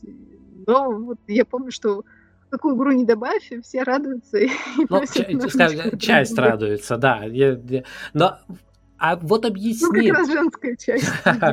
Сейчас мы опасно обобщаем. Ну ладно. Эм, ну вот скажи мне, Эко абсолютно мирная игра. Тем не менее, я вижу, что прям, прям подавляющее количество людей это, это мужчины, да, это, это не женщины. Почему так? Mm, неожиданный вопрос, кстати. Я не задумывалась, я, я, я не могу этого понять. Ну, то есть, мне вообще mm. кажется, что в, даже в Heaven and Heart больше женщин. И мне кажется, что это каким-то образом связано с большим разнообразием в, э, фермерстве, вот в этом направлении. Ну, в, так, в таком... Э, там больше там садоводчество mm. есть, там... Блин, я даже не знаю, честно говоря. Мне в плане эко, наверное, очень э, не хватает контента, ну просто вот того же, который есть, но в больших количествах, да, чтобы было больше каких-то возможностей с тем же там, устройством дома, да, чтобы более вот, не знаю, творческий подход к этому был, но это чисто мои хотелки, да, никак не связано э, там девочка или нет. Я, честно говоря, не знаю, что в эко можно добавить э, именно чтобы привлечь девушек.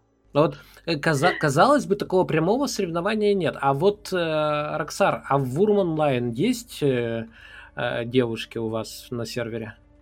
Да, хотел сказать, что есть, и довольно такой, можно сказать, ну, большой процент, если померить, сколько всего онлайн и сколько девушек. И были они в Wurm Online и в Wurm Unlimited, и в общем-то, много интересных тем есть для девушек, именно если говорить, ну, ты уже упомянул про фермерское да, дело. Вот. И очень широкая кулинарная книга, просто гигантская в Урме со всякими еще дополнительными рецептами. Вот. Ну, есть у девушек запрос. Они говорят, а где же тут можно скрафтить какое красивое платье? Вот. Поэтому, ну, как бы в, в игре не так много вещей, которые можно скрафтить и носить. И вот это бы разнообразие дополнительно, мне кажется, девушкам тоже требуется. Чтобы в играх э, было больше всякой одежды, красивый. А вот, а вот скажи, по твоему опыту, мы сравниваем сейчас, ну, э, Heaven Hearts сложно сказать, что это прям мирная игра, потому что там и пермодес есть, да? Бор- борьба за ресурсы, вот. которой в Урме нету. Если в Урме тебе все равно, где ты посели, поселишься, да, и как бы у всех э, одинаково доступны те ресурсы, которые им требуются. Вот. А в, в Heaven Church, там ты можешь случайно засесть на какой-то высококачественной глине, и тебя потом просто разбомбят и выселят оттуда. Как бы это, мне кажется, но, но совсем нехорошая Тем история. не менее, по моим ощущениям, в Heaven and Heart было много девушек. Вот я просто помню, я могу своих знакомых назвать, ну, где-то человек 10. Это немало. А вот в Эко я не вижу. Вот мы с женой играем, жене нравится очень. Но вот Рикетел играет, но э, ну, Нека играла с нами. Ну, в общем, вот, вот и все. Я мало вижу людей, которые... В основном мужское. Э, такая демография в сторону мужчин очень сильно. Может быть, это с техникой связано, с преобладанием техники, станков, вот этих вот вещей? Может быть, да. Такое, ну, фабричное больше. То есть к фактории, больше в сторону фактории. Ну, кстати, да. Например, не особо интересно строить вот именно производственные какие-то цеха. Мне больше интересно за экологией было следить, за тем, как она развивается. Ну да, Возможно, но, тоже. Но это же есть, экология же никуда не девается, но вот этот перекос существует. Ну, кстати, она, как я понимаю, на коротких сессиях не особо заметна экология. Да, Наверное. конечно, да, ну, практически незаметно. Вот, между прочим, я, э, забегая вперед, мы еще поговорим про эко немножко, но забегая вперед, хочу сказать, что вышло обновление 9.2 э, в эко, и в частности там резко снизили э, переработку СО2 растениями и резко увеличили э, выброс СО2 животными. И я ожидал, э, ну, катастрофы. Да, то есть я ожидал, что сейчас, учитывая, что мы в индустриальной эре, а тут еще получается одно на другое наложилось, да, растения меньше перерабатывают, животные больше. Ну, у нас так много деревьев. Вот, и, на, и наша природа совершенно спокойно так, пум, это и вообще никуда. Не, у, у нас, э, я когда вот э, анализировала как вообще, ну, демография, ну, статистика, что там уменьшилось количество чего, чего увеличилось.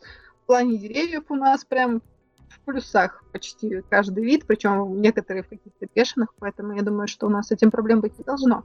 Я вообще хочу сказать, что в плане именно деревьев э, можно было бы сделать, наверное, как-то пожестче условия, потому что они слишком легко вырастают. То есть, если ты там покупаешь пеньки и там сажаешь хотя бы немножко семян, у тебя будет очень много лишнего расти. Да, я, э, собственно, это одна из тем, которые были на этих двух неделях подняты, это то, что э, вот это упрощение на упрощение на упрощение, оно создало, э, убирает вызовы, э, очень нужные для эко, и интересные истории. Например, на прошлой неделе э, в, в официальном твиттере Эко было э, картинка про, с затопленным домом, который был поставлен на пляже, и игроки столкнулись с тем, что, значит, большие выбросы СО2, может быть, мир был маленький или что-то такое. И вот достаточно простая ситуация, когда человек поставил на пляже дом, поднялся уровень моря на одну клетку, и его затопило. И вот эта картинка для Твиттера. Вот мне кажется, что эти истории, они должны происходить как, ну, намного чаще да, то есть э, и, и тогда будет о чем рассказывать, будет что показывать, будут какие-то вот э, э, сюжеты развиваться. А, может быть, игрок будет уже так с прицелом на то, что может подняться уровень моря, или наоборот, там будут спасать друг друга, как это помогать перестроить строение. В общем, вот этого очень мало. И потом мы удивляемся, почему люди там играют неделю, две недели и уходят. Э, ничего не добившись, потому что, ну, мало, наверное, историй в том числе. Вот. Траст. Э, вот твое мнение по поводу демографии. Вернемся к этому вопросу и там дальше поедем уже. Ну, вообще, это всегда любое разнообразие всегда лучше, чем однообразие. Это просто закон природы. Вот, и какие бы не были. Вообще, в принципе, гораздо лучше и, и как правильно заметила Рикител, чтобы было много людей с разными желаниями и разными стремлениями, а не, допустим, там толпа, которая занимается только одним.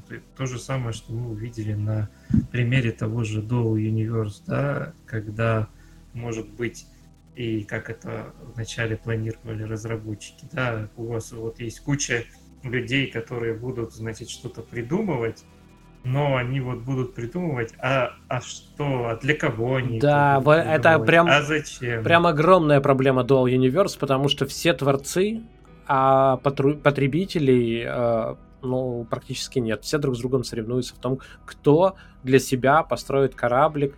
Ну, так, так это выглядит со стороны. Я, конечно, так смело, слишком смело говорю на эту тему, не будучи внутри. Но вот если кто-то внутри Dual Universe, расскажите нам как, потому что снаружи выглядит такое впечатление, что все прям скульпторы, конструкторы и так далее, а потребителей не очень много. Но, Траст, мой вопрос еще и в том, что часто же мы сами говорим, ребята, если вы хотите, вы не сможете удовлетворить всех, сделайте для какой-то определенной группы. Вы не сможете и для ПВЕ, и для крафтеров сделать игру. Так, может это и в демографии так сказывается?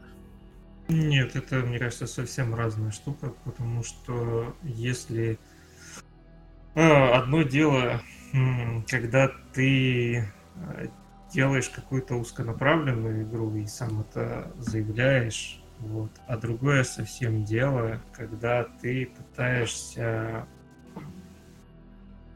да, при, ну, как-то работать сразу на социальную составляющую, то есть больше на то, чтобы люди и взаимодействовали между собой, и а, у них пересекали где-то интересы, они могли с собой как-то объединяться друг с другом, точнее, между ну, просто по каким-то а, не по одному поводу, а давайте пойдем по крафтим, а по целой куче поводов. Поэтому, мне кажется, это разные вещи очень. Ага. Ну, Надеюсь, не сильно будет. Э, мое, э, мое отношение к этому, что это прям для меня эта тема, она ключевая вообще для жанра. Вот настолько я считаю ее важной. Я считаю, что если вот эту демографическую штуку вообще... Э, то, то есть, чем ближе к реальной демографии приблизится игра, э, сможет увлечь людей, да, причем по разным э, осям. Демография мужчина-женщина, демография возраст и так далее. Тем более интересным, сбалансированным, раз, ну и разнообразным в то же время получится сообщество. А сообщество это на самом деле и есть э, самое главное достояние любой ММО. Люди, собственно, играют. Я могу привести такой пример. Я очень внимательно наблюдал за двумя своими хорошими знакомыми, которые начали играть в игру, в ММО в 50 лет. Вот. Э, и это было очень интересное наблюдение. Мы встречались на работе, они нам они такие делали отчеты такие восторженные. То есть вот прям как, как дети, они какие-то вещи там открывались э, для себя. Эта игра была Perfect World.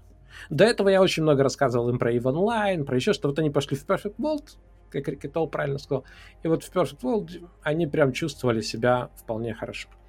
В какой-то степени я это ощущаю и в Lineage 2.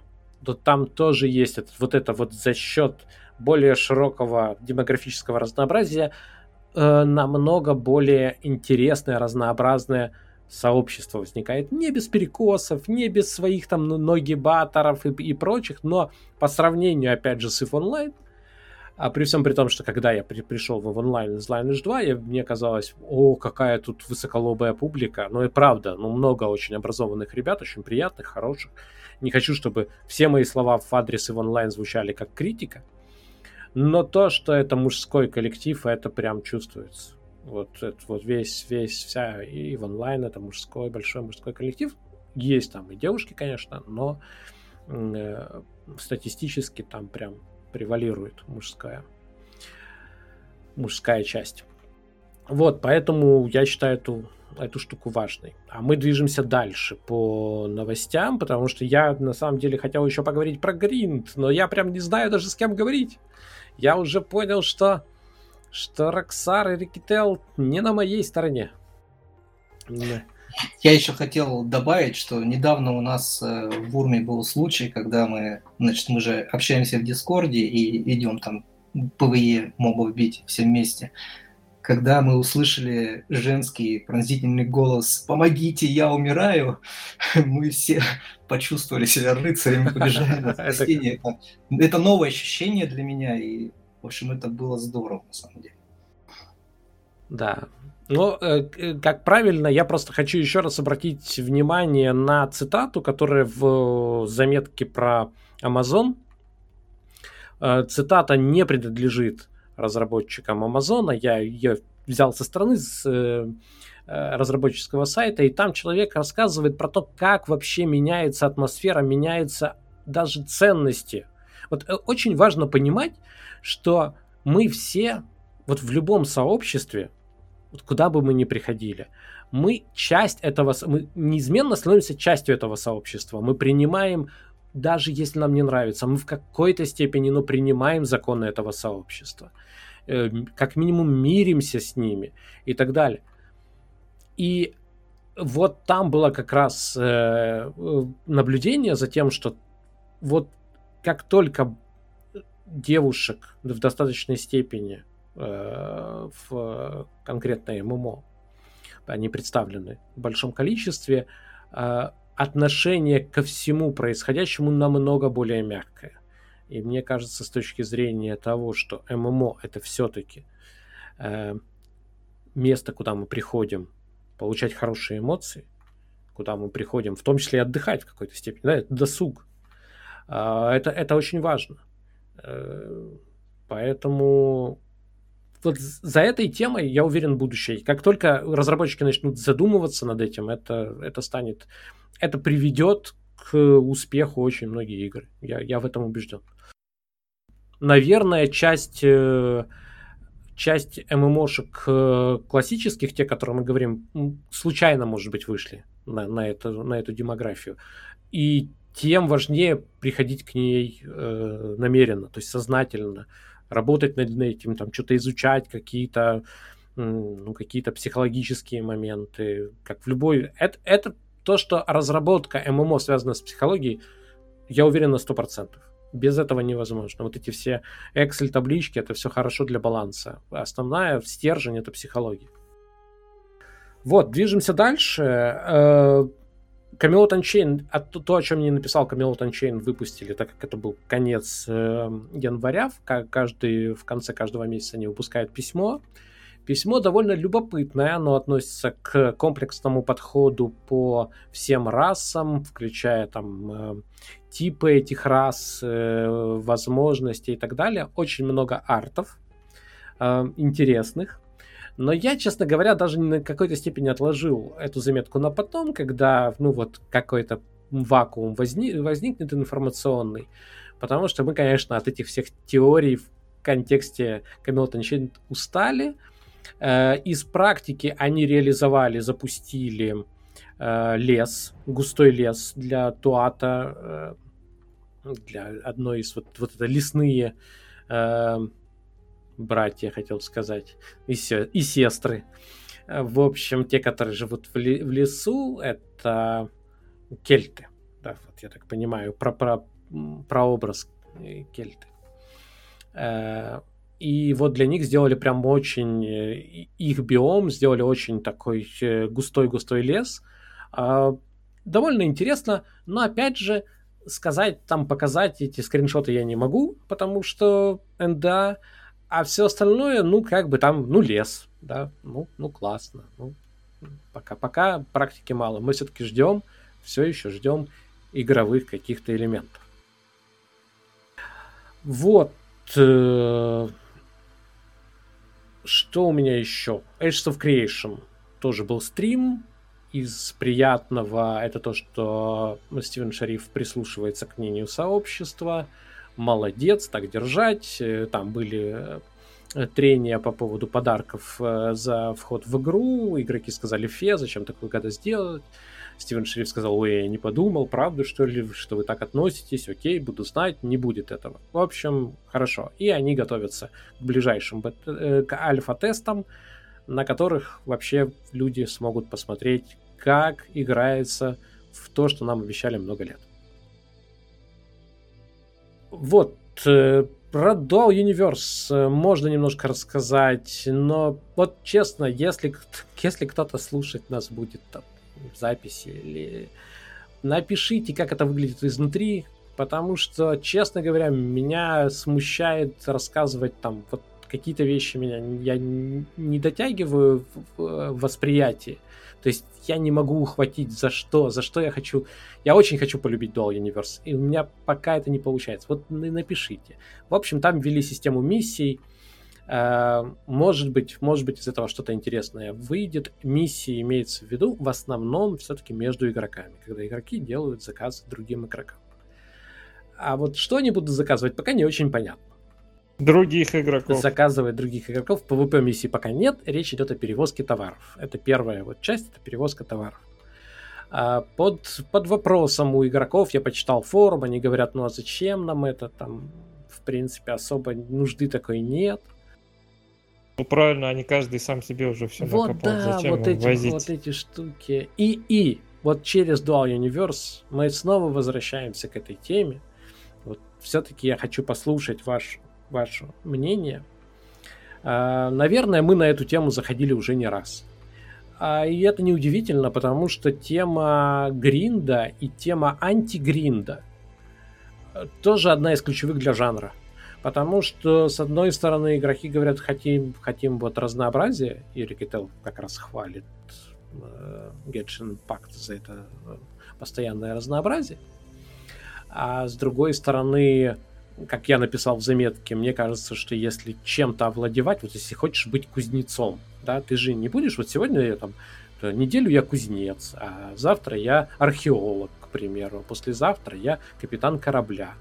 А, мне кажется, что если погружаешься в мир, то ты живешь, ну, вот какой-то профессией, какой-то каким-то направлением. И желательно, чтобы там других тоже там Э, если это классовая система, ты живешь в профессии хиллера, к примеру. Не обязательно это крафтовая система. А, и все, для всего этого, конечно, нужно время. Вот для возникновения отношений в первую очередь. Вот что меня беспокоит. Потому что когда все-таки мы говорим, опять же, возвращаясь к Genshin Impact, мы говорим про одиночную игру. А в одиночной игре заскучать нечего делать, если занимаешься одним и тем же. И главное, задаешь себе вопрос, зачем я все это делаю, да, через какое-то время.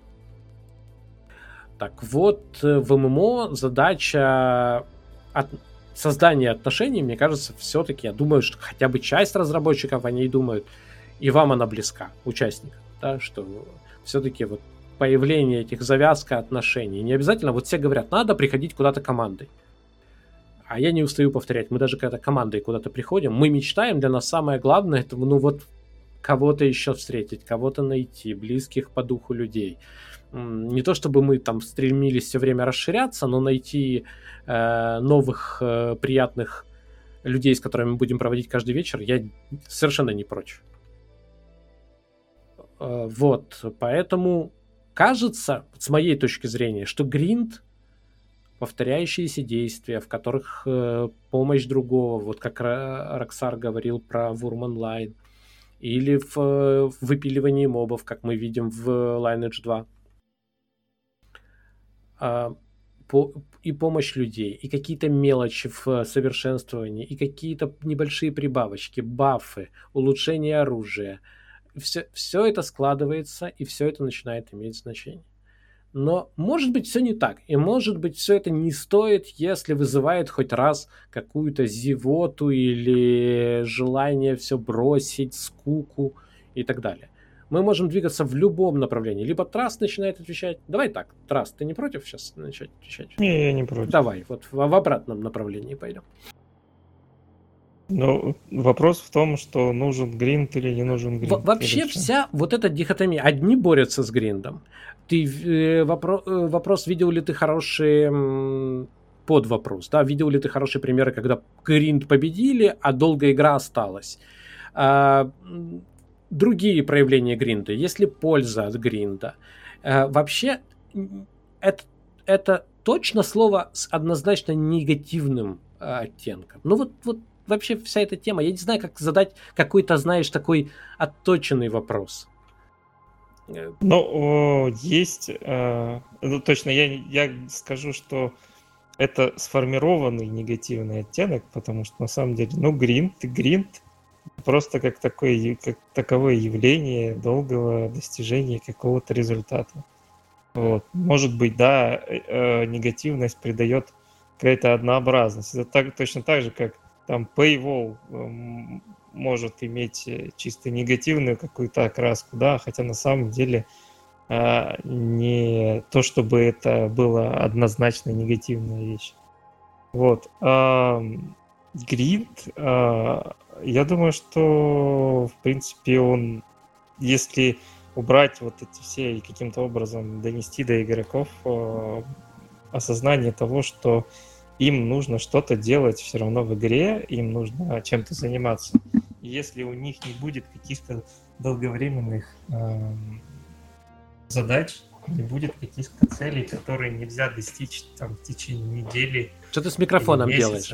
Прекрати, есть а, микрофон. Я просто тут чуть-чуть отодвинулся вот, а, то им просто будет неинтересно играть. И вот как ты под вопрос, да, я не знаю ни одной игры, которая бы такая, вот вы можете э, быстренько всего добиться, вы можете все там получить или купить, и при этом она оставалась бы цельной игрой, а не какой-нибудь просто ареной для, не знаю, мерения чем-то. Вот. Э, поэтому для меня лично гринд не является негативным явлением. Другое дело, что э, в любом а, занятии должны быть какие-то альтернативы. То есть ты не должен при, пришел в одно место, и ты постоянно там, не знаю, в одном месте бьешь мобов. Ну, в одном конечно, ты должен месте, принимать ты... решения какие-то, как в любой игре. Игрок, если он не принимает решения, он не игрок он кто угодно, он хомяк в колесе. Если ему говорят, что ты должен прокрутить колесо безальтернативно тысячу раз, то ты просто хомяк, и все. Ты, ты не принимаешь никаких решений. Но при этом э, эта задача, она еще лежит не только на плечах разработчиков, но и на совести самих игроков, потому что игрок может э, прийти, вот как если взять э, пример с битьем мобов, да, прийти сам на какое-нибудь одно место, бить там полгода мобов, а потом сказать, что игра его заставила и разработчики, хотя при этом были какие-то альтернативы. При этом есть и в крафтерских там профессиях точно такие же варианты. Ты можешь сам добывать руду, ты можешь пойти с кем-то договориться, ты можешь торговать, ты можешь э, рекламу какую-то там запустить. Ну, все что угодно, всякие социальные механизмы использовать для того, чтобы разнообразить свой геймплей. А, вот. Но если игрок этого не хочет делать и сам не заинтересован в этом, то он может сказать, что-то у вас тут скучно и вообще. Ну, справедливо. Наверное, все. Да, Наверное, все на этом. Хорошо, Роксар, твое отношение к Гринду? Ну, Бурм такая игра, где у тебя куча занятий просто, куча всяких, и то, что ты там пошел, допустим, что-то подобывал или что-то делаешь, какой-то крафт чего-то, это может тебе еще и вознаградиться тем, что ты получишь э, из крафта, там, делаешь редкую какую-то вещь, есть шанс, да, и есть шанс, что ты выкопаешь там э, какую-то редкую руду и, или какой-то драгоценный камень выпадет. Вот, это приятные такие сюрпризы, поощрения вот этих вот одинаковых действий. Также вот я за год игры там и за кучу построенных дорог очень много копал лопатой, да, но я еще не достиг э, максимального там сотни параметра. Я уже близко к тому, чтобы дойти до сотни, но вот это вот после 90 оно очень медленно идет, очень. Вот. А как, Но когда достигнешь, что будет, когда достигнешь? Вот у тебя уйдет вот это, что вот я делаю дорогу и в то же время занимаюсь э, саморазвитием, да, ну, развитием персонажа своего, а потом этого не будет. Это будет, это станет демотиватором отсутствия вот прогресса.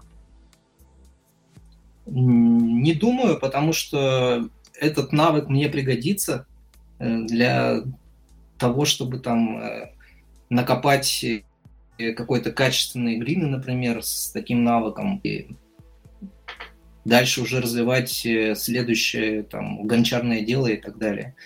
Вот. Плюс э, в игре еще я говорил, писал в статье, что не прокачана кулинария, тоже хочется этим заняться. В общем, куча, куча разнообразных дел. И я не вижу вот в Урме каких-то проблем с тем, что надо много гриндить, потому что гриндить нужно, ну, можно ходить по кругу, там, тут покопал, там, э, значит, э, в траву залез, пособирал, тут с деревьев что-то, сезоны эти приходят, э, периодически меняются, можно ходить. Пока ты ездишь за какими-то ягодами там или шишками в лес, собираешь их, попутно всякие мобы на тебя нападают, и как бы их там убиваешь параллельно. В общем, Но такое ты, ты говоришь, разнообразие. Ну, то есть менять деятельность, да? Вот там тебе поднадоело, ты просто поменял деятельность, да? Ну, у меня как-то само получается, что деятельность у меня, ну, не, зани, не занимаюсь определенной деятельностью. Я прихожу в игру, там, сначала там чуть-чуть построил дом, потом поехал дорогу строить, потом еще что-то делаю. Как-то я не планирую провести вечер за одним и тем же. И у меня никогда такого не получалось. Но тем не менее, Вурм Онлайн тебя напряг все-таки тем, что а, по отношению к твоим вложениям а, результат был слишком маленьким. Вот, то есть, э, это можно трактовать как плохой гринд, вот, то есть, который не сбалансированный, может быть, гринд.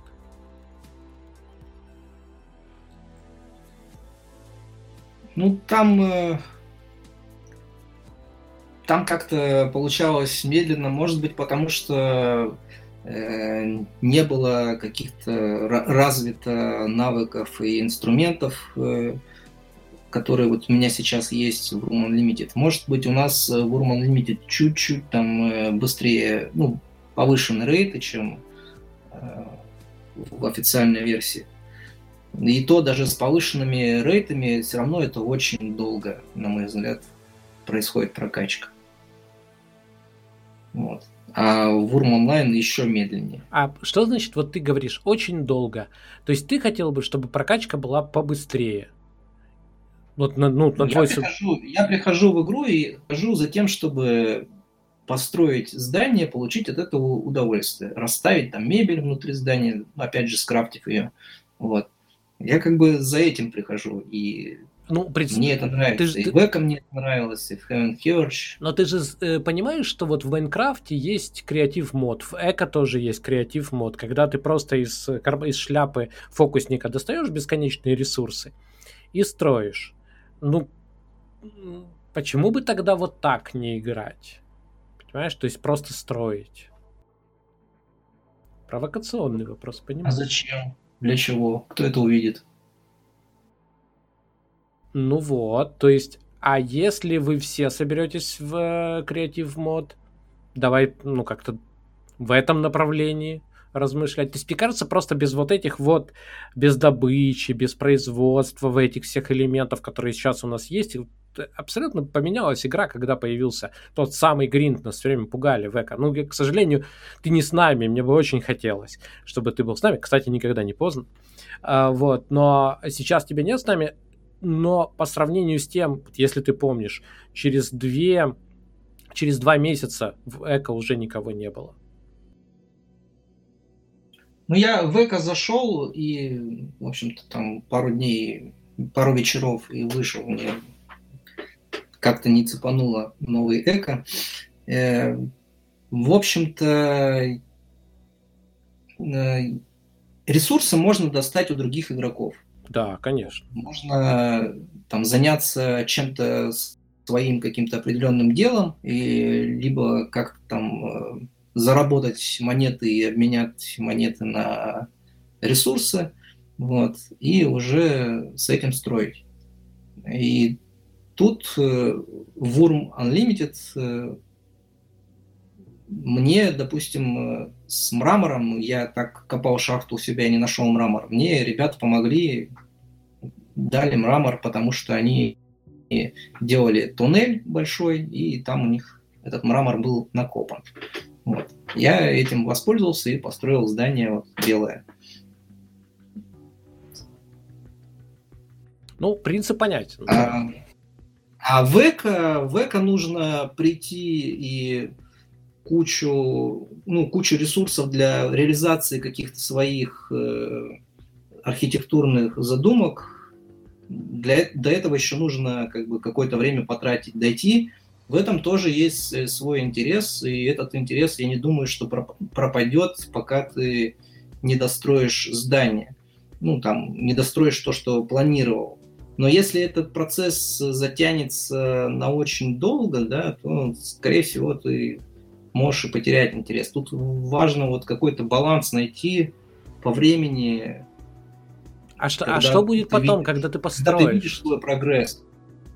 Ну, то есть, понимаешь, э, тут же еще вопрос, э, то, то с чего я начал, что э, какая основная, на мой взгляд, э, проблема эко? Люди не успевают друг с другом, ну, как-то разнакомиться, просто элементарно, узнать друг друга, стать, э, ну, хотя бы приятелями. Э, э, они сходятся, быстро там сбивают метеорит, строят и расходятся. Но иногда там кто-то за кого-то зацепился, ну хорошо. А у нас сейчас люди э, очень хорошо друг друга знают. Понимаешь? То есть в конечном итоге, ведь наша задача, ну, мне кажется, задача разработчиков, я там не примазываю сейчас, задача разработчиков это все-таки создать, когда делается вот такая игра коллективная, создать место, ну, если совсем кратко, место для дружбы. Вурм место для дружбы. Все, кто сейчас играют, они раньше играли на других серверах Вурма, э, пока те сервера не, не закрыли там, да? Да. Вот они сейчас, они сейчас всей компании здесь. И люди, которые э, на какое-то время уходят из Вурма, они все равно в него возвращают. Он их затягивает. Вчера вот слышал истории, что уже больше 10 лет люди играют в эту игру. Вот, какие истории. Ты, ты сегодня здорово прорекламировал Вурм. Э, но мы движемся дальше. Э, уже подходит к концу наш хронометраж. Э, Рикител. В общем, ты понимаешь, да, вот это противоречие в, э, озвученное. Нужен гринд, не нужен гринд, нужно с ним бороться. Ну, почему-то, видимо, какое-то странное обо мне мнение сложилось, что я против гринда. Это очень странно, потому что на самом деле мне нравится гринд, просто я понимаю, что я очень непостоянный человек. Ну и у меня вот как стабильно хватает максимум на 6 месяцев игры. Какая-то такая моя средняя цифра. Вот, и мне просто хочется чего-то новенького всегда там искать. Вот, но при этом сам по себе э, гринд мне нравится. И мне он нравится в тех случаях, когда он вот как процесс сделан, а, ну, интересно, приятно, когда вот какое-то состояние потоков, в которое ты можешь войти. А, иногда меня цепляют какие-то вещи, которые там другие люди на меня там смотрят и пальцем как крутят. Там в БДО мне безумно нравилось вручную рыбачить, хотя там была авторыбалка, все вот просто ставили там персонажи, оставляли на ночь, чтобы они нарыбачили, а мне вот прям вот эти вот а, процесс а, безумно нравился, когда вот ты медитативно какое-то время ждешь, потом вот эти вот кнопочки все нажимаешь. Э, ну да, ну да, и можно же подумать о чем-то. Он такой расслабляющий. Да, а, то есть я на самом деле гринд люблю, и ам, у меня с ним, ну, проблемы обычно чисто технического характера. То есть вот когда начинаются какие-то тормоза игры, мне это начинает очень злить. На самом деле, мне кажется, я из-за вот, ну, из-за этого века так э, меньше стало намного заходить, потому что у меня откровенно игра подвисает. Я просто вот, едя по дороге, там, перевозя там на тачке, мне нужно несколько раз останавливаться, ждать, пока она прогрузится, иначе да, я провалюсь в какие-нибудь катакомбы, как я кое-кому шахта раз упала, так я я туда в жизни не выберусь. вот. А, и это, ну, немножко так это ну, там, первый раз нормально, второй раз нормально, когда это на постоянной основе, то это уже вот раздражает, и вот э, иногда это технические проблемы, иногда это просто неудачные какие-то э, решения геймдизайна, да, когда ну вот некомфортно, вот этот вечный гринд, это превращается в какие-то страдания, и это уже, конечно, э, долго этим не позанимаешься. А борьба вот. на, ну, на уничтожение гринда, она оправдана? Вот когда говорят, мы нет, искореним. Конечно. Нет, зачем? То есть э, это же ну, часть для ММО, это просто вот э, хорошо реализованная механика в ММО превращается в гринд. То есть, э, ну, будет у тебя гринд каких-нибудь, не знаю, тех же ежедневок, да, когда ты будешь вот это вот бегать от столбика до столбика, ну, просто это будет скучно. Ну, вот, хотя, типа, это вроде как мы от гринда ушли. Ну, это какие-то странные мысли для ММО игр. А вот что касается разнообразия, за которое я всегда топлю, да, это, ну, во-первых, мне кажется, что если мы говорим про занятия, они должны быть разные, э, рассчитаны на разные. Ну, мне всегда вот э, хотелось, чтобы разный ритм у них был, да, то есть где-то ты можешь э, полностью там быть максимально сосредоточенным, там какие-то, но чаще всего это какой-то э, движуха с PvP, наверное, потому что когда вот именно э, битва с другими игроками нужно вот максимально концентрированным быть, или какие-то сложные действительно там рейды данжи, да, когда тебе требуется 100% концентрации, когда вот адреналин зашкаливает, это все весело.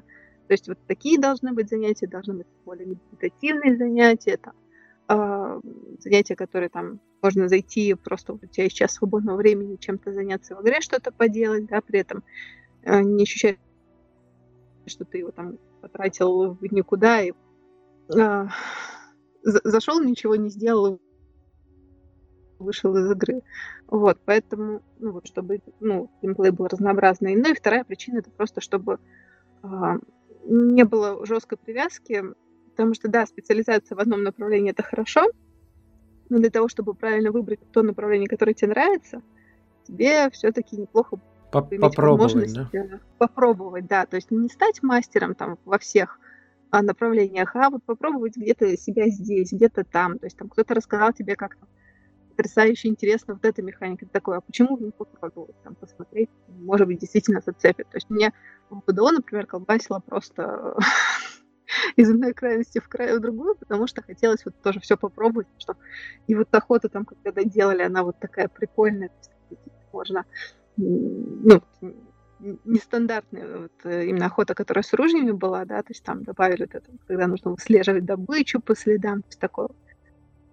Там в другой ситуации там огороды ввели, на них можно выращивать коров, все попробовать вот здесь там тоже такой определенный какой-то вот размеренный режим, когда ты вот заходишь на огородик, все у себя выводишь в порядок, там, высаживаешь новых коровок, там, или кормишь их сеном, я уже не помню, что там нужно было делать, в каком последовательности, ну, в общем, вот ты зашел такой, последил за огородом, там, э, вышел или там пошел позанимался чем-то другим, да, и вот тебя вот полчаса там в день с утра, полчаса в день вечером, и тебе, в принципе, ты уже чувствуешь такое удовлетворение. Больше тебе, ну, ты не можешь найти, чем еще позаниматься в игре, но, в принципе, там, если больше свободного времени нет, то сильно не расстроишься. Ты уже как бы чувствуешь, что какой-то прогресс идет, что ты в игре делаешь. Мне кажется, что вот, ну, и ты, и Роксар нащупали очень хорошую такую формулу. Вы оба говорите о том, что игрок вообще-то а, в любой момент может переключиться на какую-то другую деятельность, если чувствует, что ну, там, это не подходит ему или а, немножко надоело и так далее. И вот... Мне в какой-то момент показалось, что Рокетел рассказывает про Амвурм, потому что там вот это все есть, там можно попробовать все навыки. В отличие от Эко, где ты ограничен со старта вот этими звездочками, когда они там через сто лет накопятся у тебя, ты не можешь попробовать все. Более того, ты если попробуешь, ты экологию всю испортишь. И вот э, в Урме такого нет, ты волен заниматься чем хочешь, это здорово. Ну, да, у тебя там получается на выходе низкопольные какие-то вещи, которые нафиг никому не нужны, но это как бы развивайся, и у тебя будет лучше. Ты можешь каждый там предмет улучшать и качаться. Это здорово. Ну, возможно, мне просто кажется, что э, вот эта классовая система, то есть завязка одних на других, вот я металлург, ты шахтер там и так далее, она важна тоже. В, то, в том, чтобы между игроками возникали не какие-то связи. Но попробовать, то есть это может быть в эффективности, да, проявляться, что я эффективный шахтер, но это не значит, что я не могу там э, нормально там копать. Ну, в общем, не знаю. Но идея о том, что вот это вот регулироваться должно э, со стороны игроков, и игроки имеют такие, вот такую возможность, она, по-моему, хорошая. Вот, я... Ну, смотри, я в Вурм, когда зашел, мне нужно было скрафтить там какие-то первые свои инструменты для того, чтобы там э, ходить и косить траву, чтобы кормить животных, допустим, да. Вот. Но хорошую косу я не могу сделать, чтобы она у меня там быстрее и больше, лучше скачивала, да, и навык лучше прокачивала собирательство. Вот. Поэтому за этим я обратился к другому игроку, который там что-то покупал или за какие-то услуги, и у него получил хороший инструмент. Вот тут э, обмен есть, потому что прокачать э, навык создания инструментов очень-очень долго в Урме. Вот, то, ну, то есть, то есть это тоже... Самый длительный параметр. И кто-то скажет, что это гринд, да? И на, и на сервере не так много игроков, которые выше 90 вкачали создание инструмента. Вот я рискую, конечно, немножко заступить, уже мы заступили за хронометраж, но я хочу тебе еще раз э, маленький вопрос задать. А сколько этот сервер, на который ты пришел, уже живет? Сколько у него время жизни? Ну, я пришел, сервер где-то 4 месяца до этого существовал, так что... И сейчас сколько всего? Ну, где-то полтора года уже. Полтора года, ну вот. И в, так, в таком контексте вы, конечно, можете стать уже и приятелями, и друзьями, вот, то, то есть разнакомиться. Это уже приличный э, промежуток времени. Но, ну, наверное, это отчасти. Вот кто-то скажет, э, что Вурм это сплошной гринд. Там, то, то надо гриндить, то, иначе ты не, не растянешь. Вот, ну хорошо. Э, я думаю, что мы не раз еще будем возвращаться к этой теме. Мне просто беспокоит меня лично, и почему я написал э, заметку, э, поэтому-то мы и говорим про грин, потому что заметка вышла на эту тему. Э, я написал, потому что часто используется гринд в быстро проговаривается как однозначно негативная штука. И отчасти это уже начало восприниматься разработчиками, что они должны тоже заочно убедить каким-то образом нас всех, что гринда не будет. И так как это невыполнимая задача, ну, в моем представлении, а, вот, да, э, то это либо ведет каким-то схемам, которые, ой, а почему все закончилось так быстро, да, и что нам теперь делать, либо к подмене понятий, когда тебе говорят, что нет-нет, гринда не будет, а потом, ну, реально это превращается все равно в дейлики, как говорил Рикетел, да, и я тоже вспоминал, я каждый раз, это первый мой аргумент, когда говорят про гринд, ну, а дейлики то же самое на самом деле, только, только облаченное в другую шкуру. То есть вот этот вот консенсус, который должен, как мне кажется, возникнуть, вот я надеюсь, что какие-то подвижки в эту сторону будут, потому что вот осознание того, как это все устроено, оно всех нас приблизит Э, к получению удовольствия от игры. А это нам и надо. И разработчикам это надо. А я получил удовольствие от сегодняшнего подкаста. Спасибо вам большое за классный вечер в приятной компании. Спасибо всем, кто был с нами сегодня в эфире, кто будет нас слушать в записи. А, и мы, я еще всегда благодарю тех, кто э, поддерживает нас через Patreon, но теперь это подписка, да, то есть теперь это э, такая сделка, э, в которой, мне кажется, каждая страна получает свою выгоду, надеюсь, и получает свое удовольствие, опять же. Э, поэтому, если вы еще не получаете удовольствие от нашей подписки, немедленно займитесь этим. Вот. Э, я прощаюсь. Мы все прощаемся. Надеюсь, увидимся, услышимся через две недели и желаем вам хороших новостей за эти две недели и хороших игр, хороших впечатлений. Прощаемся. Пока-пока. Пока-пока. Пока-пока.